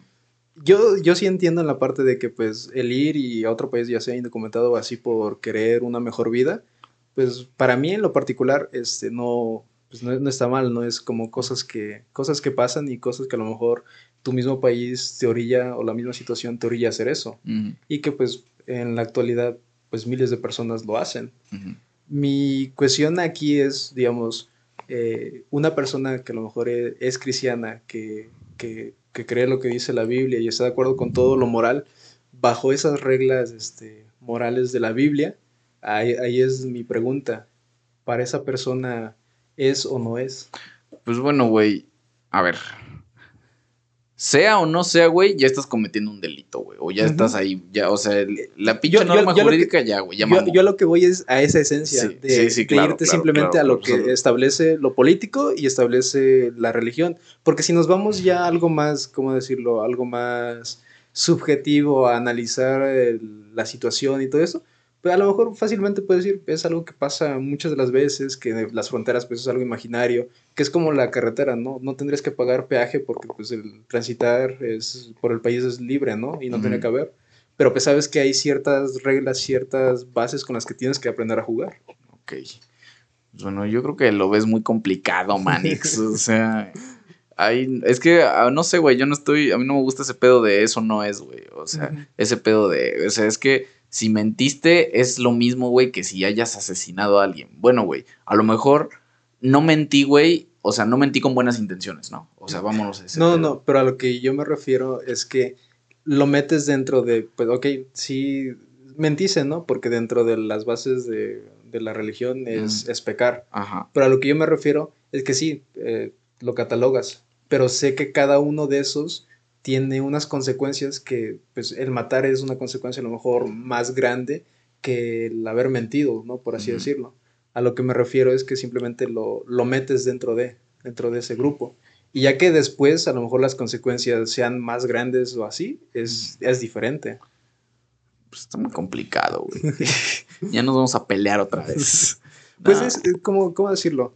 Es como a lo mejor cometer un crimen. Ajá si a lo mejor vas en contra de algo que, la ley establece, cometiste a lo mejor un crimen, ¿no? Una falta administrativa o, lo que sea, pues, y fuiste en contra de la ley. Es automáticamente lo que te dijeron dentro de estas reglas, si fuiste en contra de, como estás yendo en contra de las reglas. Eso, pues, lo metes ahí, lo metes de, ¿fuiste en contra de o no? Pero sabes que dentro de eso va a haber como decirlo, unas características que hacen más graves a cierta cosa que a la otra. A lo único que yo me refiero es que, pues esto aquí lo catalogas de si entro dentro de esto o no entro, nada más. Bueno, sí, sí entró, güey. Ahí está. Ahí está, sí entró. Es a eso a lo que me refiero. Sé que después sí lo vas a, a, poder refutar, ¿no? Al decir, no, pero si analizas el hecho de que tal persona fue secuestrada y pides ayuda o así, es diferente, pues. A lo que yo me refiero es que si lo tomas muy, como decir, muy literal o muy crudo dentro de las reglas que pues tanto ya sea la religión te mete o ya sea la política que te mete, pues lo puedes definir, ¿no? De es o no es, simplemente. Bueno, pero bueno, eso es tú que eres cristiano, güey, ¿no? O sea, yo la verdad no creo que mentir sea malo, güey. O sea, en todos, en todos, en todos. Este... O, llévalo a, tu ámbito, este, ¿te va en contra de las leyes? No, no sí, güey. Y, y, hay cosas que van en contra de las leyes y se, y tienen que salirse, güey, tienen que subsanarse. ¿Sí? O sea, ese, ese es el pedo de las leyes, güey. Si una ley ya no sirve, si una ley ya no es aplicable, güey, si una ley va en contra de lo que hoy conocemos, güey, entonces tiene, te, tienes que tirarla, güey. Sí, tienes que desecharla. O, velo de, esta forma. ¿no? no, ya, ya, quieres.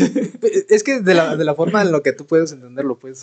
ah, me estás diciendo tonto. Es, es lo mismo, es como de puede, a lo mejor, eh, puede debatirse un poco más el que no va en contra de la ley una persona que, que está en guerra o, no, pasa por una situación difícil y se va pues ok, ¿no? Es la parte que consideras como asilo político y, y, está bien. Pero si tú teniendo las posibilidades sí, sí, o sea, es que de hacer todo legalmente, lo haces. Esa es la parte bueno, entonces si tienes las posibilidades de hacerlo legalmente y no lo haces, entonces no eres mentiroso, eres un pendejo, güey. Porque si tienes las posibilidades de hacerlo legalmente, pues los tienes que hacer legalmente, ¿no? Si no lo haces, si lo haces de otra manera, pues bueno, güey, a lo mejor sí estás mintiendo y a lo mejor sí caes en ese, en ese supuesto, güey. Sí, por eso. Pero entonces yo a lo que me refiero, por, no sé, a lo mejor y, estoy mal, ¿no? lo más seguro es que estoy mal. Es, de, de, miles de personas a lo mejor este, van a, la frontera. ¿Cuántas de esas, tal vez sí, o por no esperarse, o por ignorancia tal vez, van y, cruzan la frontera pudiendo a lo mejor irse preparadas, como tú dices, ¿no? A lo mejor por, por, por ignorancia, por así decirlo. Ese es nada más como que mi punto, por así decirlo. Bueno, está bien. Tu punto está raro ya. ya cambia de tema. y pensar que todo empezó. Pero bueno, ahí están las máscaras, ¿no? Todo, nada es lo como parece. Nada es. Y bueno, al final, este, después de un pinche este, desvío como de 10 minutos. Pero es que es interesante, porque yo tengo mi, idea muy, muy, muy marcada y sé que tú la tienes diferente. Y a, mí, me gusta cómo, cómo contrasta. Eh, sí, o sea, es que ese es el pedo, güey, ¿no? Que, o sea, y en general, ¿no? Tú lo ves de una forma, güey, y yo lo veo, o sea, como... Y es que yo, yo sí entiendo, digo, sé que no me puedo poner al, al plan de decir, es que esto es blanco y esto es negro, porque pues la vida no es así tan sencilla como para englobar todo en, en dos cosas nada más. Pero a lo que te, te decías como, pues sí puedes agrupar en algo de si eso no es, pero a partir de eso hay una ramificación incluso más grande, ¿no? Incluso que la puedes a lo mejor debatir. Y así yo siento que hay diferentes cosas. El problema muchas de las veces es que, no sé, esta ideología, ¿no? De si una verdad es absoluta o, es relativa. No, no existen verdades absolutas, güey. No existe una puta verdad absoluta. Yo, es lo que yo creo, güey. No hay verdades absolutas, güey. ¿O, cómo defines una verdad entonces? No, güey, pues una verdad es... ¿Es algo que depende de tu perspectiva? Pues sí, güey. Una verdad es algo que... Una, güey. Depende de las cosas que, que por experiencia, güey, yo he visto y que yo creo, güey. Y cuando me topo con que una verdad que yo creía, güey, es refutada, entonces me doy cuenta que no hay ninguna verdad absoluta, güey. ¿Sí? Mm, digamos, yo también sí tengo un dilema en decirte, esto es exactamente lo que creo en cuanto a la verdad.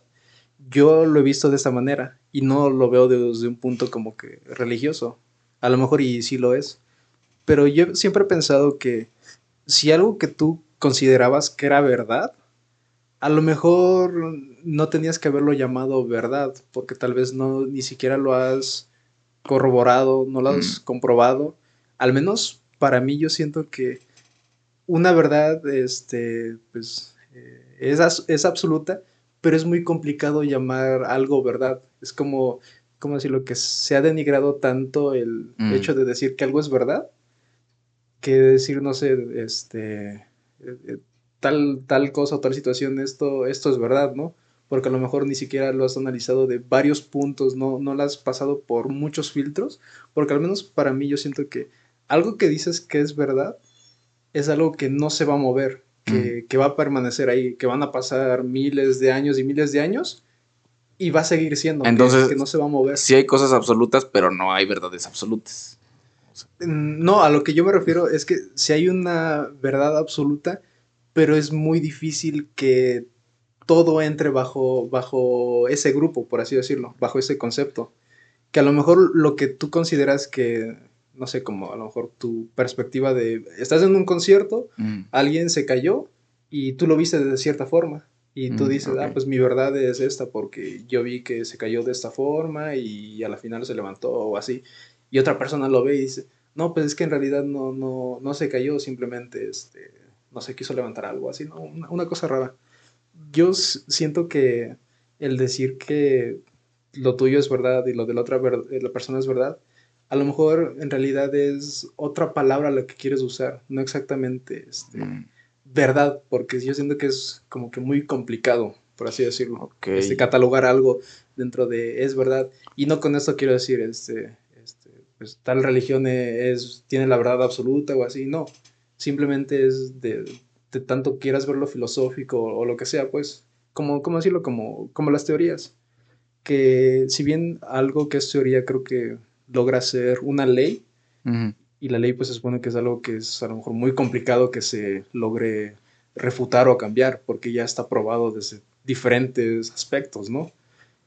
Algo así es mi idea, que a lo mejor lo tuyo y de la, otras per- de la otra persona, algo que vieron, simplemente pues a lo mejor es una, una teoría, ¿no? Es una idea que tienen de lo que pasó. No exactamente tiene que entrar en esa palabra de, de verdad. Ok, pero entonces quítale a las personas la verdad que creen tener, güey, y ahí hay pedo.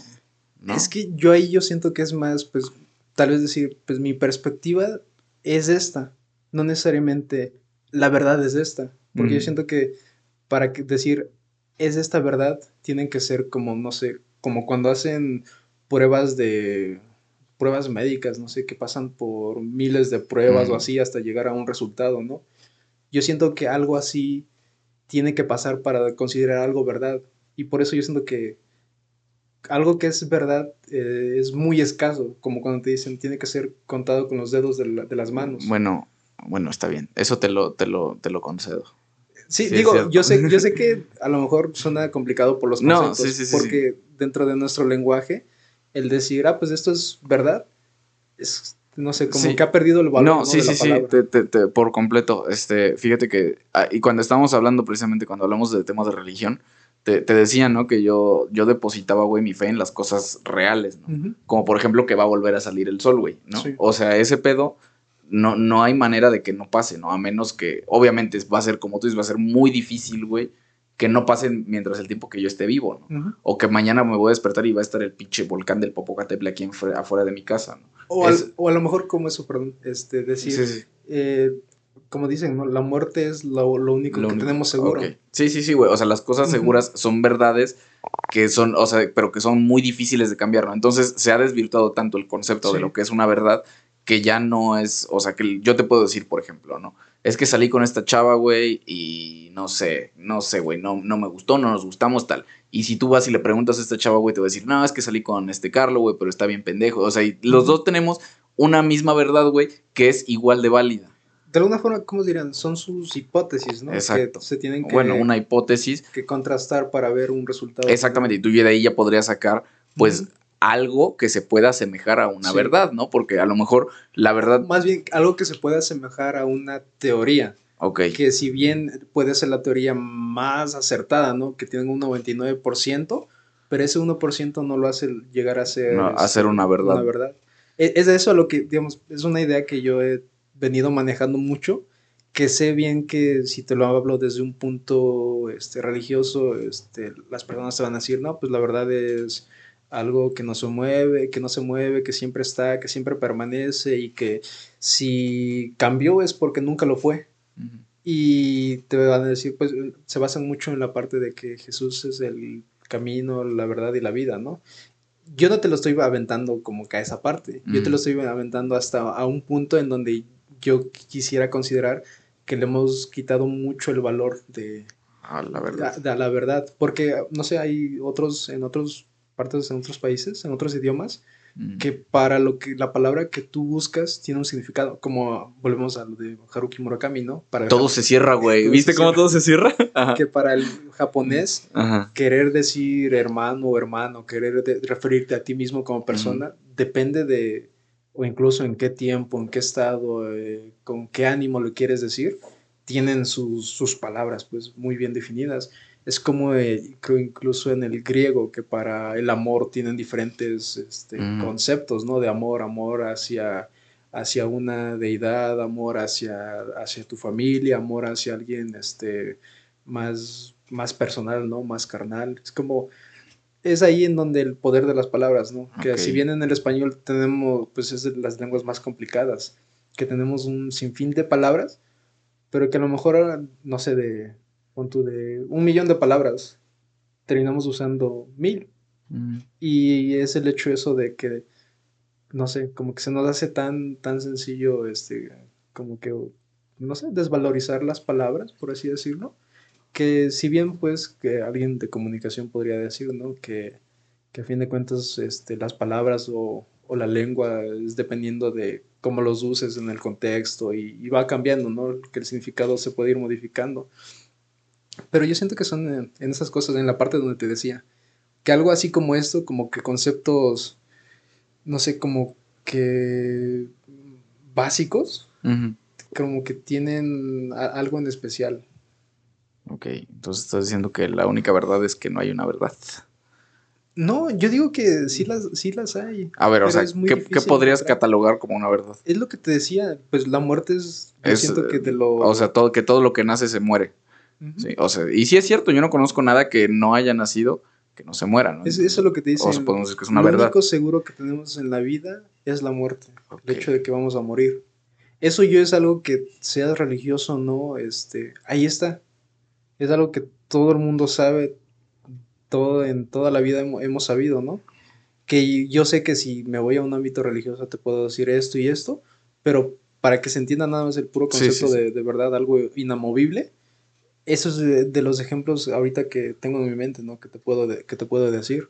Pero a lo mejor buscándolo, tal vez, punto, no, a lo mejor ni siquiera voy a llegar a, a 10 cosas, pero es lo que te digo, son muy escasos, por lo mismo de que tiene que ser algo que, que no puede moverse por ningún motivo, que si por alguna razón con- pasaron mil años y se movió, a lo mejor nunca lo fue, nunca, nunca, fue, nunca fue verdad. Ok. Qué filosófico te pusiste. Entonces, Y, y ese o era yo a mis 18 años. sí, o sea, no te puedo decir, güey, no, mi guitarra es negra, güey. No, pero la realidad es que es de todos los colores menos negra, ¿no? Porque el color oscuro es lo único que absorbe. ¿Sí? Entonces, está, eh, entonces podemos decir, güey, que eso es una verdad para ti y para mí, ¿no? O bueno, no una verdad. Es una teoría que tú y yo tenemos que Eh, podemos son decir. hipótesis. Una lo que hipótesis que se puede asemejar un poco a lo que nosotros podríamos conocer como una realidad, pero la realidad es que nunca vamos a saber de qué color es en verdad. ¿no? Porque el único color que absorbe es el que, el que refleja.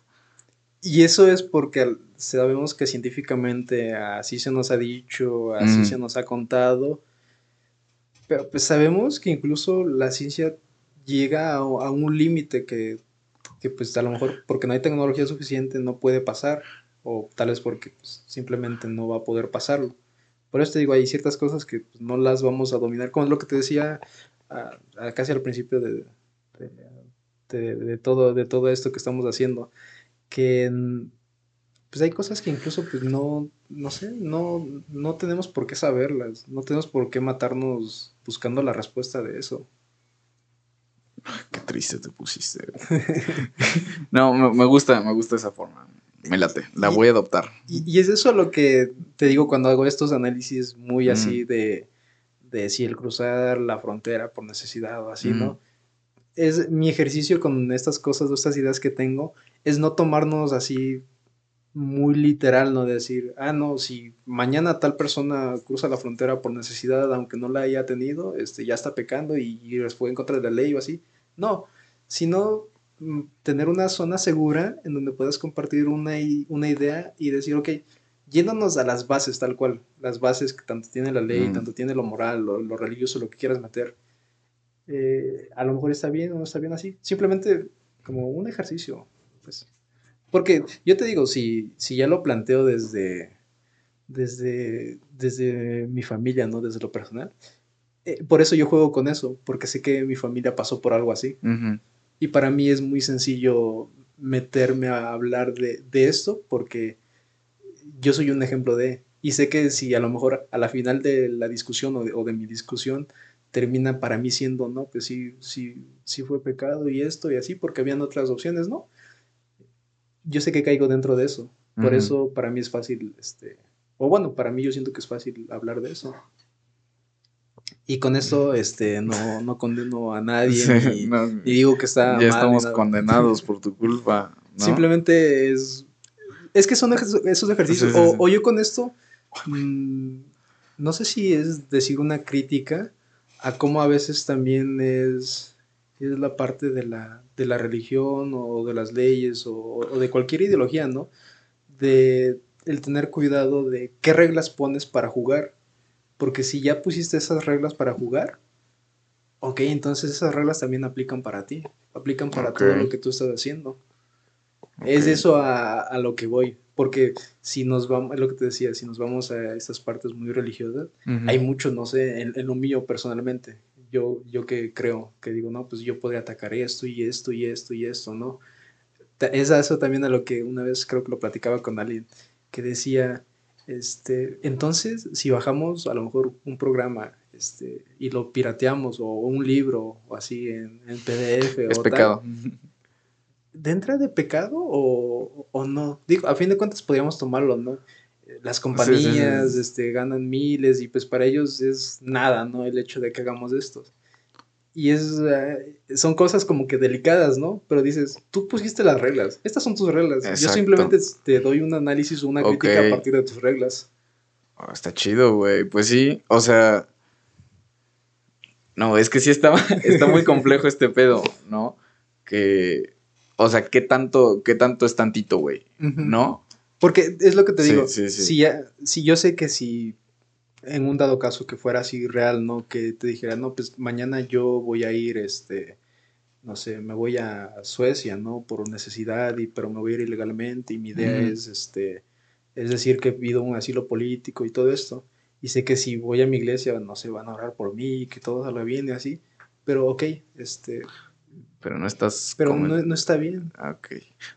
Es eso. Bueno, de acuerdo a, a estas, a estas normas, a estas reglas del juego que, que, que tú que te están pusiste. puestas, eso, pues, que, que, que de están alguna forma puestas. yo no las puse, que están ahí Exacto. y yo acepté creer, estar de acuerdo con eso. Pero es en esa, en esa parte, en esta crítica, ¿no? Que a lo mejor no, no se lo vas a decir a la persona, pero simplemente es un juego, un ejercicio, pues, Ok. de decir. Pero entonces, bajo estas reglas, Lo estás. los- ok. te estás yendo en contra, Eh, ¿no? Y entonces no es más fácil cambiar las reglas, güey. Es que es en esa parte, en donde se supone que ya está, ya es algo, ya es algo establecido. Mm, Bueno, güey, pero entonces se tiene que cambiar. O sea, Pero, pero esto es lo que ya no te conté, pues, de la, de la parte Ajá. menos religiosa, que es de. Es como un matrimonio, que a lo mejor un matrimonio no empieza tal cual, a lo mejor las bases que, que un cristiano quisiera, ¿no? Que sea con otra persona que cree igual que tú, que ambos son buenas personas y pues el matrimonio se espera que se lleve lo mejor posible con sus altas y bajas, ¿no? Y que y que Dios lo bendice y lo santifica y así, porque se supone que se, presen- se, se unen los tres, que se supone que es tanto el hombre y la mujer y, y Dios, ¿no? Que los ayuda. ajá. Pero hay casos en donde son a lo mejor hijos de pastor, a lo mejor son personas que crecieron toda la vida cristianos y que se casaron con una persona que a lo mejor ni, ni cree exactamente en lo mismo o a lo mejor no cree, ¿no? Y pues llevan su matrimonio así y pues tú no te vas a poner en el plan de, no, te equivocas y todo eso. Que a lo mejor esa persona ya que entra a la vida cristiana o ambos entran, van a decir, no, pues este, pues sí estuvimos mal, pero ahora pedimos a lo mejor va a sonar chistoso, pero es la punta, trata de que tu mente se meta Sí, en la sí, parte sí. A religiosa. Sí, sí, sí. Este, de que dice, no, pues ah, estamos mal, eh, lo, a lo mejor empezamos mal las cosas, pero ahora que esto ya está mal, en vez de decir eh, borrón y cuenta nueva y ahora sí busco a alguien que esté bien, Ujú. es de con lo que ya tengo, eh, generalmente es de Dios, ayúdame a que esto tú lo puedas transformar en algo que, que sea para bien, más allá de lo mejor de lo que yo, yo, puedo, yo puedo hacer.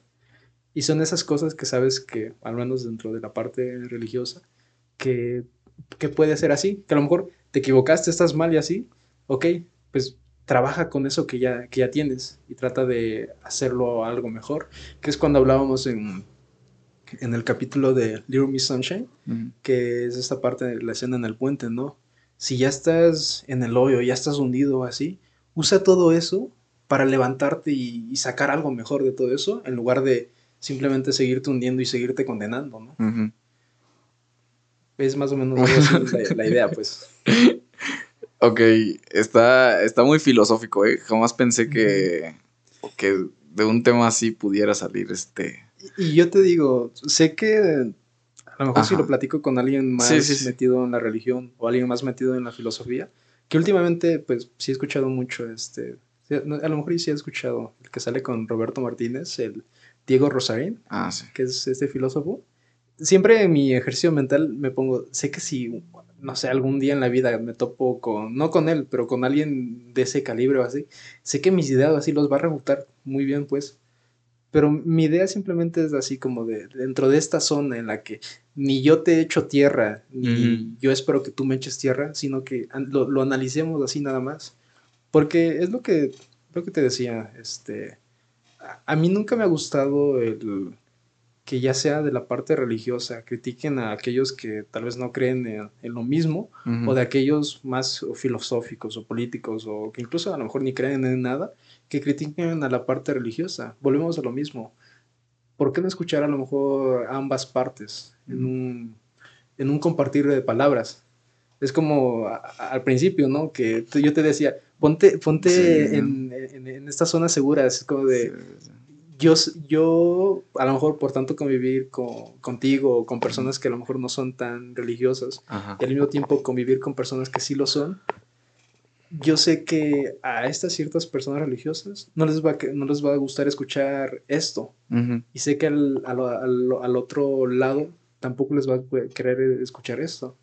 Yo trato como de, de agarrar ambas cosas sí mantenerme en lo mío, pero agarrar esas dos cosas y tratar de, de sacar algo, pues, sacar algo, algo de, de, ambas partes. No, y está bien, güey. Fíjate que el, estamos en una época, yo creo, güey, en que si no piensas, güey, si no analizas tus ideas, güey, estás cometiendo insurrección, güey, ¿no? O sea, eres parte del problema y... Mira, no sé si alguna vez has leído el libro de El nombre de la rosa de Humberto Eco. No. Está muy bueno, güey. Pero bueno, ya no estamos en una época inquisitiva del conocimiento, güey. Sí. Entonces, yo creo que está chido ese pedo que dices, güey. Porque, a ver, yo sí, con gente este, muy creyente, la neta, procuro no meterme, güey. Porque, más que porque sienta yo la necesidad de atacar, güey, me agobian. Sí, me agobia ese tipo de pensamiento, güey. No porque sea muy cerrado o que, que en muchas ocasiones sí lo es, güey, sino porque ya hay algo en mí, güey, que ya repele, ¿no? Ese tipo. Es lo mismo, güey, con la política. A mí me caga la puta política, güey. Odio la política. Y gente que se me acerca con intenciones políticas, güey, de convencerme de cualquier cosa. Es lo mismo, güey. La misma situación. Yo sí, yo creo que ahí peco mucho de cerrarme, güey. A mí no me gusta eh, abrirme en el sentido de decir, ok, te voy a escuchar, güey. ¿Por qué? Porque me agobia, ¿sí? Me agobia mucho ese pedo. Y entonces yo creo que es ahí donde fallo, güey, porque yo necesito que alguien confronte mis ideas, güey. Sí. Que alguien que me diga, ¿sabes qué, güey? Ok, es, tu idea es así y así y así y así, güey. Y entonces yo te propongo que mejor pienses, o bueno, mi postura, güey, es esta para que veas así y así y así, güey. Entonces, no, quedar, no quedarte únicamente, güey, con lo que tú crees, ¿no? Que es lo que en muchas ocasiones yo hago. Digo, a mí me sirve mucho, güey, por ejemplo, la lectura, güey. Y eh, yo todos los días escucho mucha gente, güey, ¿sí? Escucho mucha gente hablar, güey. Y eso me, me sirve mucho. Pero sí, para mí sí es necesario, güey, encontrar un espacio, güey, que alguien confronte mis ideas. Que alguien confronte las cosas en las que creo, porque, pues, es regresando a, las verdades absolutas, güey, ¿no? Si no me quedo pensando que lo que yo creo, güey, que mi postura, güey, que las cosas en las que, que mis convicciones, pues son las correctas, ¿no? Cuando la mayoría de las ocasiones no se acercan ni siquiera a una hipótesis de lo que podría ser, pues, algo cierto, ¿no? Y es que pues como personas, ¿no? Que vivimos en, comunidad, que vivimos en sociedad, pues no, podemos, no podemos ignorar que vamos a estar rodeados de miles de pensamientos, miles de perspectivas. Y el hecho de cerrarnos, es lo que yo te decía, generalmente cuando empecé a leer la del Evangelio según Jesucristo, que a lo mejor eh, una persona muy, muy conservadora pues, me hubiera dicho, este, pues, no, no lo toques, ¿no? Es algo eh, hereje, ¿no? Pero es lo que yo te decía, que a lo mejor nadie, ningún líder religioso a lo mejor me lo dijo, simplemente es mi opinión personal. Si tus bases de, de, creencia están firmes o así, no tengas miedo a que algo, algún texto o algo te pueda mover, porque tú estás seguro en eso. Y, y esas bases de, de, creencia, ya sea si quieres verlo religioso, político, lo que sea, pues, porque con, con, la actualidad, con todo lo que estamos rodeados, ah, quieras o no, es, vas a tener este, cosas que van a atacar a lo que, lo que tú estás creyendo, mm. va, van a, a, aportar si quieres verlo.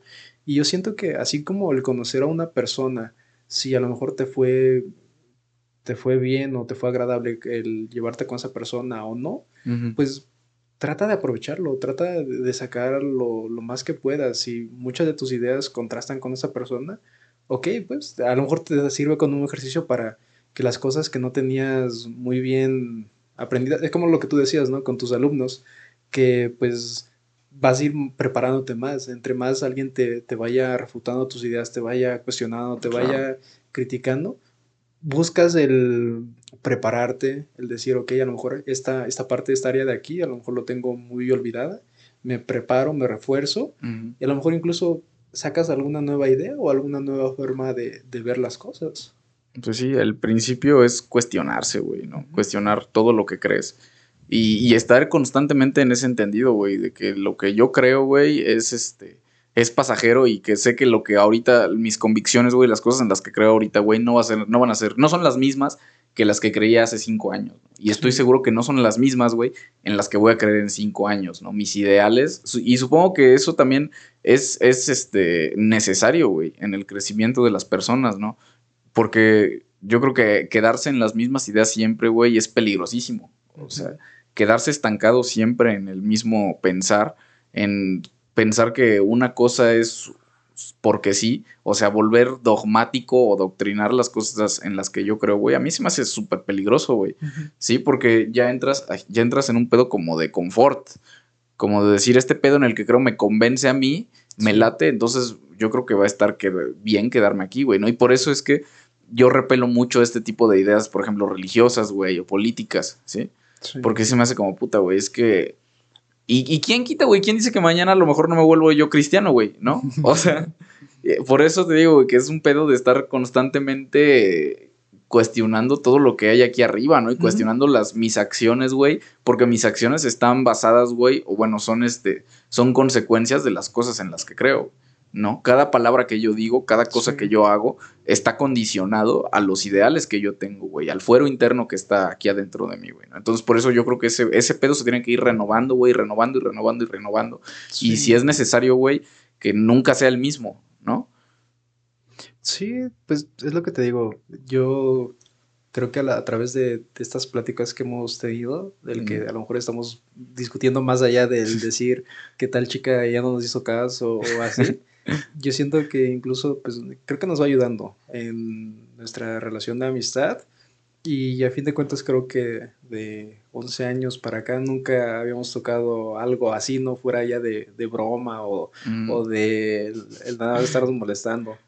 Y, y sí, te digo, yo, yo por eso con, con mis amigos o con todas las personas en sí, soy muy delicado en el punto de llegar a y querer a lo, esa parte de, de, evangelizar, ¿no? De decir, ok, aquí está todo lo, lo religioso que, que, yo conozco y trato de compartirlo así. Mm. Yo trato de, de analizar bien a, bueno, no a la persona, sino al ambiente. Creo que en inglés hay una, hay una expresión para eso, como leer el cuarto, ¿no? Leer, mm. leer el, el, el, ambiente en el que mm. estás.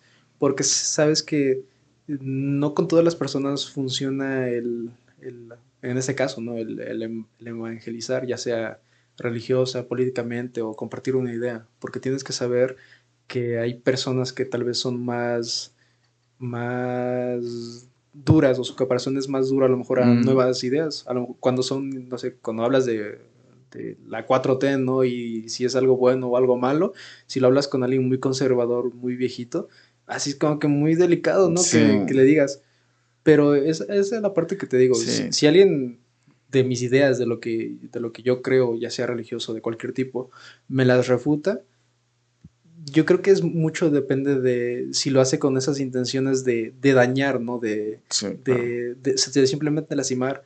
Pero si es en ese plan de, de tratar de mostrarme o enseñarme algo nuevo, cambia.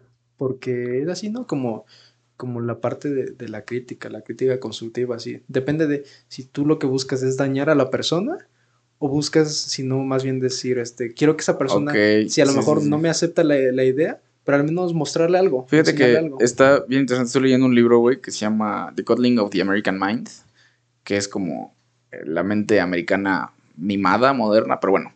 Habla, es que no, está traducido al español ese libro, es, un pedo, güey, está muy bueno. Pero habla precisamente de esto, güey, ¿no? De cómo de repente ah, podemos decir. Como primero te, te, te, mete el concepto de microagresiones, ¿no? Güey? Que son es cuando tú dices algo, güey, o cuando una persona dice algo que te ofende. El pasivo agresivo. exactamente, güey. ¿no?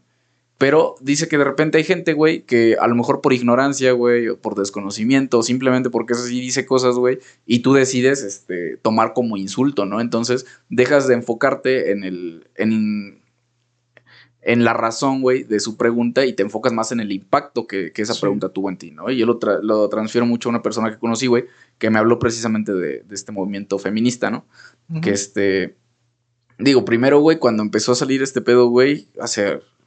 Bueno, cuando yo lo empecé a ver, güey, cuando para mí en mis círculos empezó a ser visible, güey, 6, 7 años, ¿no? Que salían las chicas a hacer marchas, güey. Y siempre estaban como los mismos comentarios, ¿no? De que, este, pinches morras, güey, están, este, quemando la ciudad, ¿no? Hacen puro desmadre, ¿no? Y yo erróneamente también decía como, güey, o sea, qué puta necesidad de salir y, este, y romper cosas, ¿no? Luego, precisamente, muchas veces, güey, las personas con las que yo externaba este pedo, a lo mejor yo sí de repente lo hacía como con un tono, este, retador. que tienes. Exacto, retador de decirte, a ver, ¿y por qué haces esto? Sí, güey. Y una vez me topé con una persona, güey, que yo genuinamente hice la pregunta, güey. O sea, sí fue la pregunta. Primero con una persona, güey, a la que le hice la pregunta genuina, güey. Sí. Y me respondió, yo creo que se tomó la pregunta precisamente pues como algo, como una agresión, güey, ¿no? Y me respondió como, o sea, pues en lugar de, tener un diálogo, güey, fue una discusión, ¿sí? Fue una discusión en la, de la cual yo dije como, verga, güey, pues sí, están locas estas morras, ¿no? Luego hablé con otra persona, güey, que genuinamente entendió mi pregunta, güey, que yo le pregunté, o sea, güey, pero ¿por qué? O sea, y no necesariamente porque salgan y hagan desmás, ¿no? Pero, o sea, ¿por qué, güey? ¿por qué este movimiento, güey, es así, no? O cuál es la razón de ser. Y hasta que me lo explicaron, güey, una persona se dedicó a este, pues a educarme, güey, ¿no? O sea, en ese sentido, porque es lo que tú dices, güey, cuando una persona se te acerca, güey, cuando tú tienes una duda real, güey, o cuando la persona, o a lo mejor, güey, si yo se lo quise haber dicho de forma retadora y en lugar de entablar una discusión conmigo, güey, se sentó a entablar un diálogo, ¿no, güey? Y me dijo, mira, güey, así está el pedo y así y así, y estos son los números, güey, ¿sí? Y estas, y güey, o sea, ya que entiendes ese pedo, comienza una deconstrucción, güey, de la forma en la que tú pensabas, ¿no? La forma en la que yo pensaba que, bueno, sí son más. Ahorita, güey, digo, güey, la neta, qué chido y qué pendejos nosotros como hombres que no salimos, güey, a, este, a exigir nuestros derechos de esa forma, ¿no? No hay ningún otro movimiento aquí, güey, por lo menos en la comunidad cercana donde yo vivo, que realmente, güey, está tan, esté tan comprometido con sus ideales que estén dispuestos, güey, a salir y hacer un desverga allá afuera, que es lo que se debe hacer, güey, ¿no? Es, eh, y ahora es así como creo, güey, ¿no? Digo, a partir de que esta persona se tomó el tiempo, güey, de deconstruir las ideas que yo tenía, de decir, güey, mira, ok, esta idea que tú, que tú tienes, güey, pues no sé si esté bien o esté mal, pero mira, aquí está lo que yo creo, güey, y la razón, las respuestas, güey, a la pregunta que tú tienes, güey, ¿no? A lo mejor las respuestas que yo tenía a esa pregunta era, bueno, pues porque las pinches morras están locas, ¿no? Porque vivimos en una puta sociedad enojada, güey, ¿no? Y cuando me dicen, güey, estamos hasta la madre de que nos pase esto y esto y esto y esto y esto, dices, va. O sea, ya existe, güey, por medio del diálogo, güey, por medio de entablar una conversación en lugar de una discusión, güey, ya se cambia la idea de una persona. Eso es, eso es lo que a mí más me llama la atención, ¿no? Precisamente de estar platicando contigo, ¿no? Porque yo entro, güey, me siento aquí y tengo una idea, ¿no, güey? Pienso de una forma, ¿no? Y a lo mejor ahorita lo que me dijiste, güey, me cambió por completo la forma de ver, ¿no? Sí. Dijo, o sea, ese pedo es completamente cierto, ¿no? Y yo lo adopto, güey, porque me gusta, ¿no? Y lo, lo, adoptamos hablando, dialogando, ¿no? A lo mejor de repente yo sí me exalto, güey, y digo, no, pinches reglas estúpidas, ¿no? Pero, o sea, ya existe un diálogo, güey, ¿no? Ya existe un tú me dices, yo te digo, ¿no? Ya no existe una, una discusión.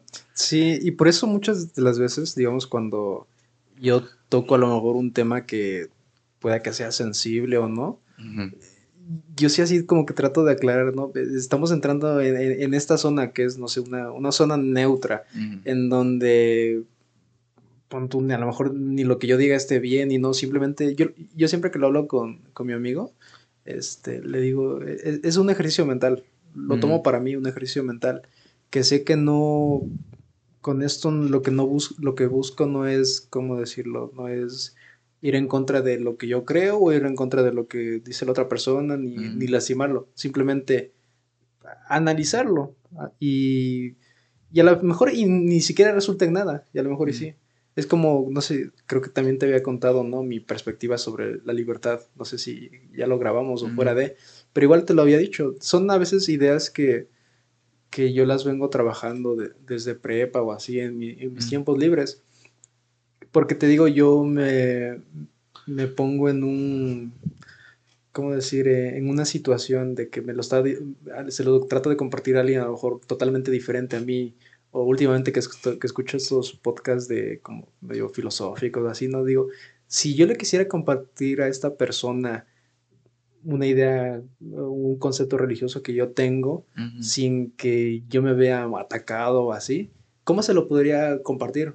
porque lo que, no, lo que yo busco no es compartírselo a alguien que piensa igual que, yo, ¿no? Porque a lo mejor las ideas no van a rebotar tanto como con otra persona totalmente diferente. Y yo generalmente siempre me, pongo en esa situación, me pongo en una situación en la que siento que estoy siendo atacado para ver cómo puedo, por dónde me puedo ir moviendo, cómo puedo irlo este, este llevando a cabo.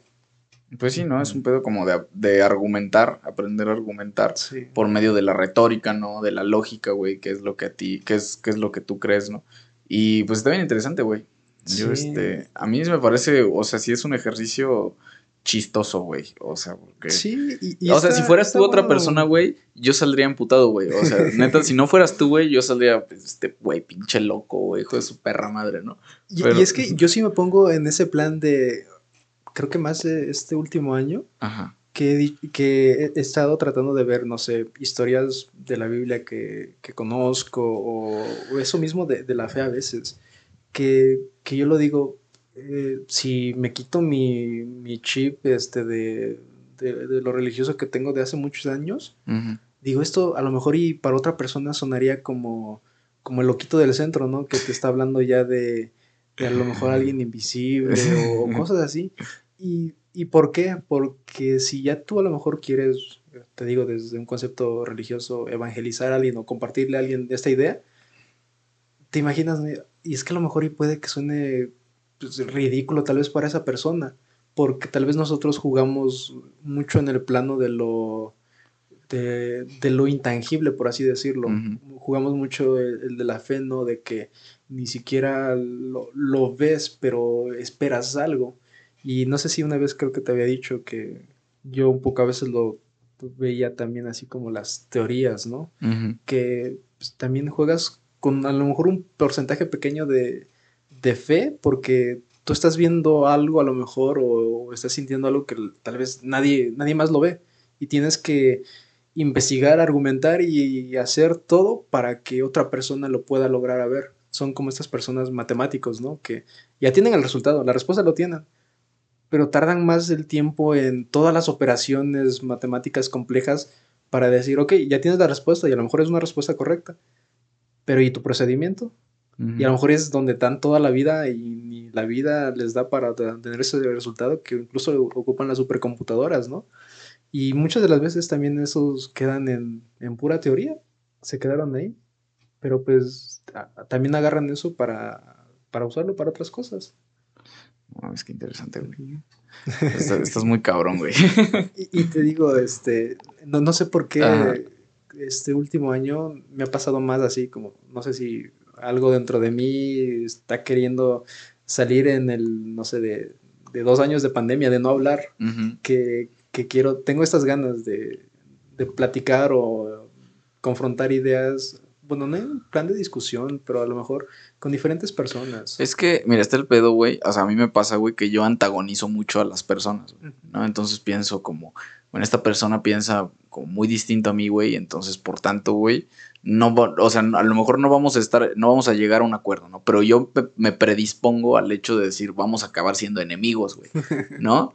Entonces yo tiendo a antagonizar a las personas, güey, ¿no? A las personas con las que pienso, güey, que a lo mejor puedo, puedo entablar una charla, güey, pues bueno, las antagonizo muy cabrón, ¿no? Y se me olvida, güey, que, o sea, que el chiste de este pedo, pues es humanizarnos, ¿no? Es decir, ok, mira, güey, yo pienso en esto, estas son las cosas en las que yo creo, y si te late, chido, güey. Y si no, pues cuéntame tú, ¿no? ¿Qué, es lo que tú crees? Y a, lo mejor partiendo de ese pedo, partiendo de lo que tú crees y lo que yo creo, podemos llegar a un acuerdo, ¿no? Podemos llegar a una síntesis de lo que tú y yo creemos, ¿no? Sí. A lo mejor yo no voy a creer, porque dudo mucho, güey, que acabé yo creyendo en una religión, ¿no? Pero, pues podemos llegar a un acuerdo, güey, en el que yo diga, por ejemplo, güey, yo siempre lo digo, güey, todas las religiones no me gustan, güey. Ninguna religión, güey. ¿Sí? No, no. Ah, apenas estaba viendo una. Ya, no me puse a investigar eso, pero una nueva religión del Spaghetti Monster. Ah, sí, que creen que hay un espagueti ahí en Urano, no sé dónde chingado. En esa también, a lo mejor es tema para otra, otro, otro rato, pero eso me gustó, ya no lo investigué, pero me gustó un buen de, lo que se puede sacar, de lo que se puede platicar. Eh, pues es que ese es el pedo, güey que a lo mejor yo, yo pienso eso, ¿no, güey? De las religiones. A mí me, me caen gordas, ¿no, güey? Pero, pues, por ejemplo, yo te veo a ti, güey, y digo, o sea, precisamente por ti, güey, es que yo no, yo no juzgo, güey, a ese tipo de religiones, güey, porque digo, la neta, ese güey, si es una persona que yo veo, güey, que vive, o sea, conforme a lo que su religión le dice, güey, ¿no? Y no es pasado de lanza, güey, no, no es hipócrita, no, no me estás diciendo aquí, güey, que, que crees en algo, güey, y allá afuera vas y haces tu desvergue, ¿no? O sea, eso a mí se me hace ser coherente, ¿no? Y entonces yo respeto mucho ese pedo, güey. Por eso es que digo, bueno. Y que también yo puedo decir, y si una persona a lo mejor que tiene sus ideales a lo mejor muy religiosos y, y se mantuvo por muchos años y en un cierto dado tiempo logra a lo mejor, no sé, no tener su año sabático de lo religioso y hace todo, no, no sé, un, un escándalo, tampoco estamos en el derecho de condenar exacto, de condenar, porque si bien somos humanos y, no podemos, es lo que, a lo que yo tengo un pensamiento también de esa parte. Sí, en la parte religiosa hay algo que, dicen, este, el, creo que es la, parte de santidad, llegar a la santidad, que a lo mejor no llegas a ser el hombre perfecto, pero buscas constantemente estar en, en, crecimiento y estar sano en todos los ámbitos. Pero y si en un punto de tu vida, no sé, tienes 50 años o así y, la riegas, ok, pues, este, a lo mejor habría que ver qué tanto la riegas, pues, pero son cosas que pueden llegar a pasar. Sí, güey, ahí, fíjate que hay un dicho donde yo voy que dicen, güey, que no vas a quedar blanco como la nieve, ¿no? Pero lo voy a intentar, güey. Sí, entonces este es ese pedo, ¿no? Digo, yo no digo, güey, que esté mal equivocarse, ¿no? Que si eres una persona de, religión, güey, muy abocado y te equivocas, güey, pues no tiene nada de malo, güey. Lo que a mí sí se me hace pues que no está chido, güey, es que hay gente que ya lo vuelve en un pedo cínico, güey, se convierte en un círculo vicioso, ¿sí? En el que yo voy, o sea, te digo, güey, te lo digo, güey, porque yo lo viví de cerca, güey, dentro de la religión, ¿no? Yo, gente cercana a mí, yo vi ese pedo, güey, como por un lado sí, güey, arriba, viva Cristo Rey y su puta madre, güey. Y por otro lado, güey, o sea, no había un, o sea, no había un, este, bueno, lo, dice la religión, no un arrepentimiento real de lo que, de lo que estaba pasando, ¿no? No había un, este, una reparación de daños por las chingaderas que estabas haciendo. Y es lo que, lo que yo te decía, que, que si una persona se equivoca o así, a lo mejor no lo condenamos, pero si tiene que recibir una consecuencia, si la consecuencia es buena o mala, la tiene que recibir. Yo siempre he sido mucho de, mucho de eso, de ok, no, si quebrantaste las leyes o, lo, no, no religioso, pues las leyes y tal, pues ok, no, a lo mejor es feo que tengas que pagar una multa o tengas que ir a la cárcel, pero no sé, dentro de mi mente es mucho así. A lo mejor ya si a mí me pasa, yo voy a decir, no, pues le doy una mordida o algo así, ¿no? Pero dentro de mi mente ahorita es mucho de, ok, si me equivoqué, hice esto y está Ok, o sea, si te multara ahorita un tránsito aquí afuera, ¿le darías mordida? Este, dentro de mí ahorita en esa situación, diría, ok, pues ya, ya ni modo, pasó. pero sé que en ese momento mi, no sé si mi instinto de supervivencia o, mi parte muy, muy humana diría, no, pues no, no lo quiero. Y te digo, porque a veces me ha pasado, y esto es más a lo mejor de, desde algo que incluso es ridículo, en la escuela, que a veces yo, yo decía, ok, puedo, puedo pasar tal materia, este, a lo mejor copiando tal cosa o haciendo trampa en un examen o así, pero a veces, no sé si mi mismo ego o así, me meten en problemas, pero yo he sido de, ok, pues si ya no puedo hacer el examen o no puedo recibir este, la calificación que esperaba tener para pasar, ok, lo, ni modo, ¿no? A lo mejor voy a tener que recursar la materia y así, pero pues lo hago, simplemente por tal vez la satisfacción personal. Es que ahí hay un pedo, güey, o sea, ahí entra la conciencia. ¿no? Este, apenas estaba leyendo, no sé, no sé dónde, güey, que decía, güey, si eres consciente de lo que hiciste y sigues haciéndolo, entonces estás peor que antes, güey. No, porque yo te puedo decir, güey, no, yo, yo he dado mordidas, güey, a los tránsitos. O sea, ya tiene rato que no me paran, güey. Pero alguna vez me paró un tránsito, güey, y le di 200 pesos. Sí, fue como, órale, pues, ya, güey. Pero pues era un desconocimiento mío como de ver, pues no quiero que me paren, ¿no? No quiero que me quiten la placa. quieres evitarte todo el papel. Quiero evitarme todo el pinche trámite al burocrático de ir por mi placa, tal, tal, tal, ¿no? Ten 200 varos, güey, ¿no? Y hace poco, güey, me paró un tránsito precisamente, eh, saliendo de, mi, de, mi, grupo de amigos, güey. Salí, iba saliendo, iba en la moto, güey, y había un retén, ¿no? Me paran y ya no, pues documentos. Y justo ese día, güey, se vencía el permiso de mi motocicleta, güey. O sea, ese mismo día se vencía, güey. Ajá. Y entonces, pues el policía era, era un policía municipal, güey, y me iban a remitir con el policía de tránsito. Y me dice el policía, güey, como, no, pues que te voy a tener que remitir. Y yo le dije, como, güey, pues ya ni pedo, ¿no? Yo dije, o sea, sí, o sea, tienes razón, como lo que estamos hablando hace rato, güey, tienes razón, se rompió la regla, sí, güey. Ahí está la falta, la falta administrativa, ¿no? Le dije, sí, güey, sin pedo.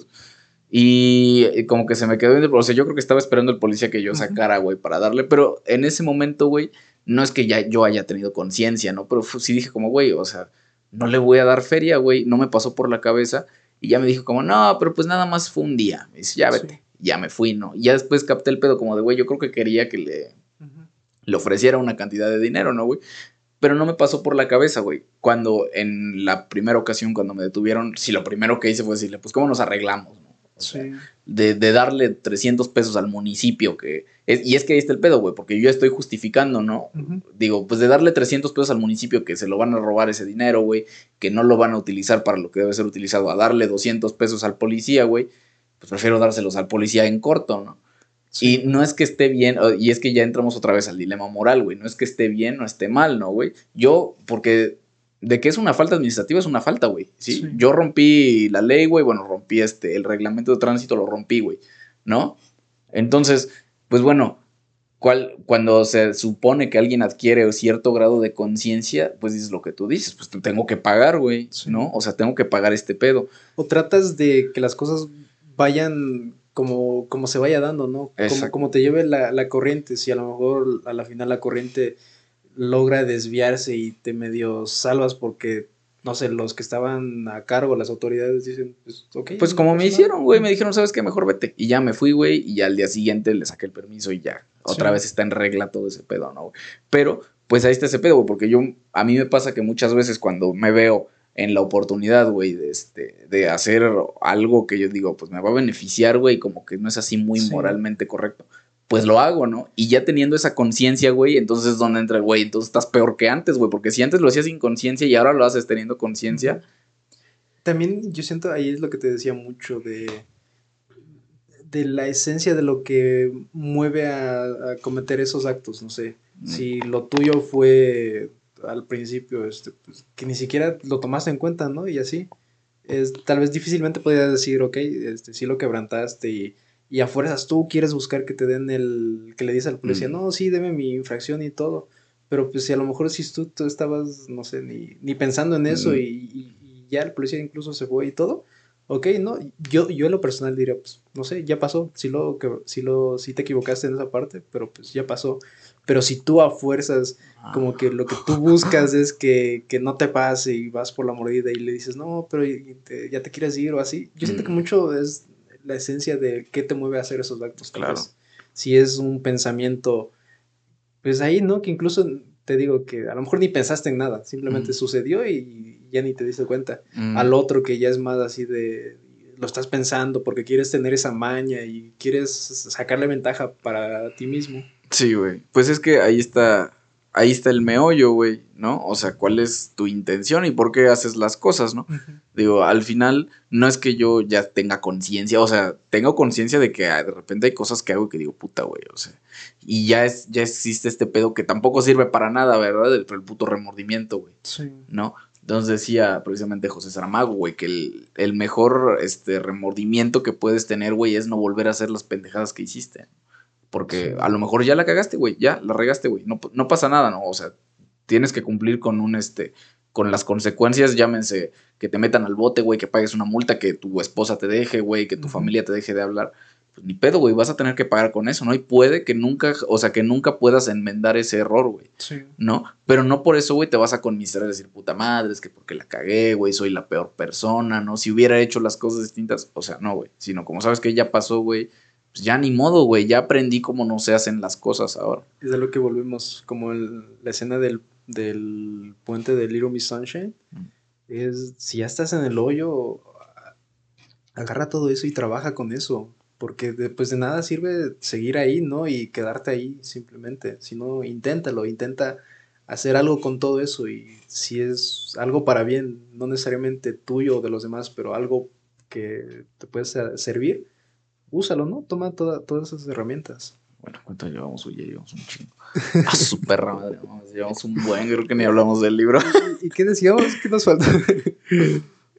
Bueno. Pues sí, Carnaval estaba muy chido. Así cerramos Carnaval. O sea, es- la neta estuvo muy chido ese, ese cuento. Digo, al final resulta que la chava, es lo que te iba a decir hace rato, ¿no? Que al final la chava, güey, este, eh, era parte de un, este, de un fraude, ¿no? De un fraude comercial, güey, que su esposo este, era un hombre bastante bien parecido. que güey. es la, como lo relata en el cuento, era muy ah, algo piramidal, ¿no? Ajá, que estaba, creo que estaban en este, en Herbalife. creo que estaban ahí en un pedo de Herbalife, güey, por eso ya se los... Pero bueno, no mames, güey. Ah, Todo pero- desviadote. pero, a ver, ¿qué? Pues áspera almohada de piedra. ¿Cómo Nah. lo resumirías? Ah, Áspero Almada es el primero, ¿no? Pues bueno, me gustó, pero como que, como, como es el primero, yo no sabía qué esperar del libro, güey. Sí. O sea, como que empecé el libro y sabía que eran cuentos, güey, pero leí el primero y cuando se acabó como que se me hizo muy corto, güey, como que dije, ah, como que le faltó algo, ¿no? Que es una chava que hace poemas en japonés, no sé cómo, Tancas, creo. tankas, ¿no? Que hace de, de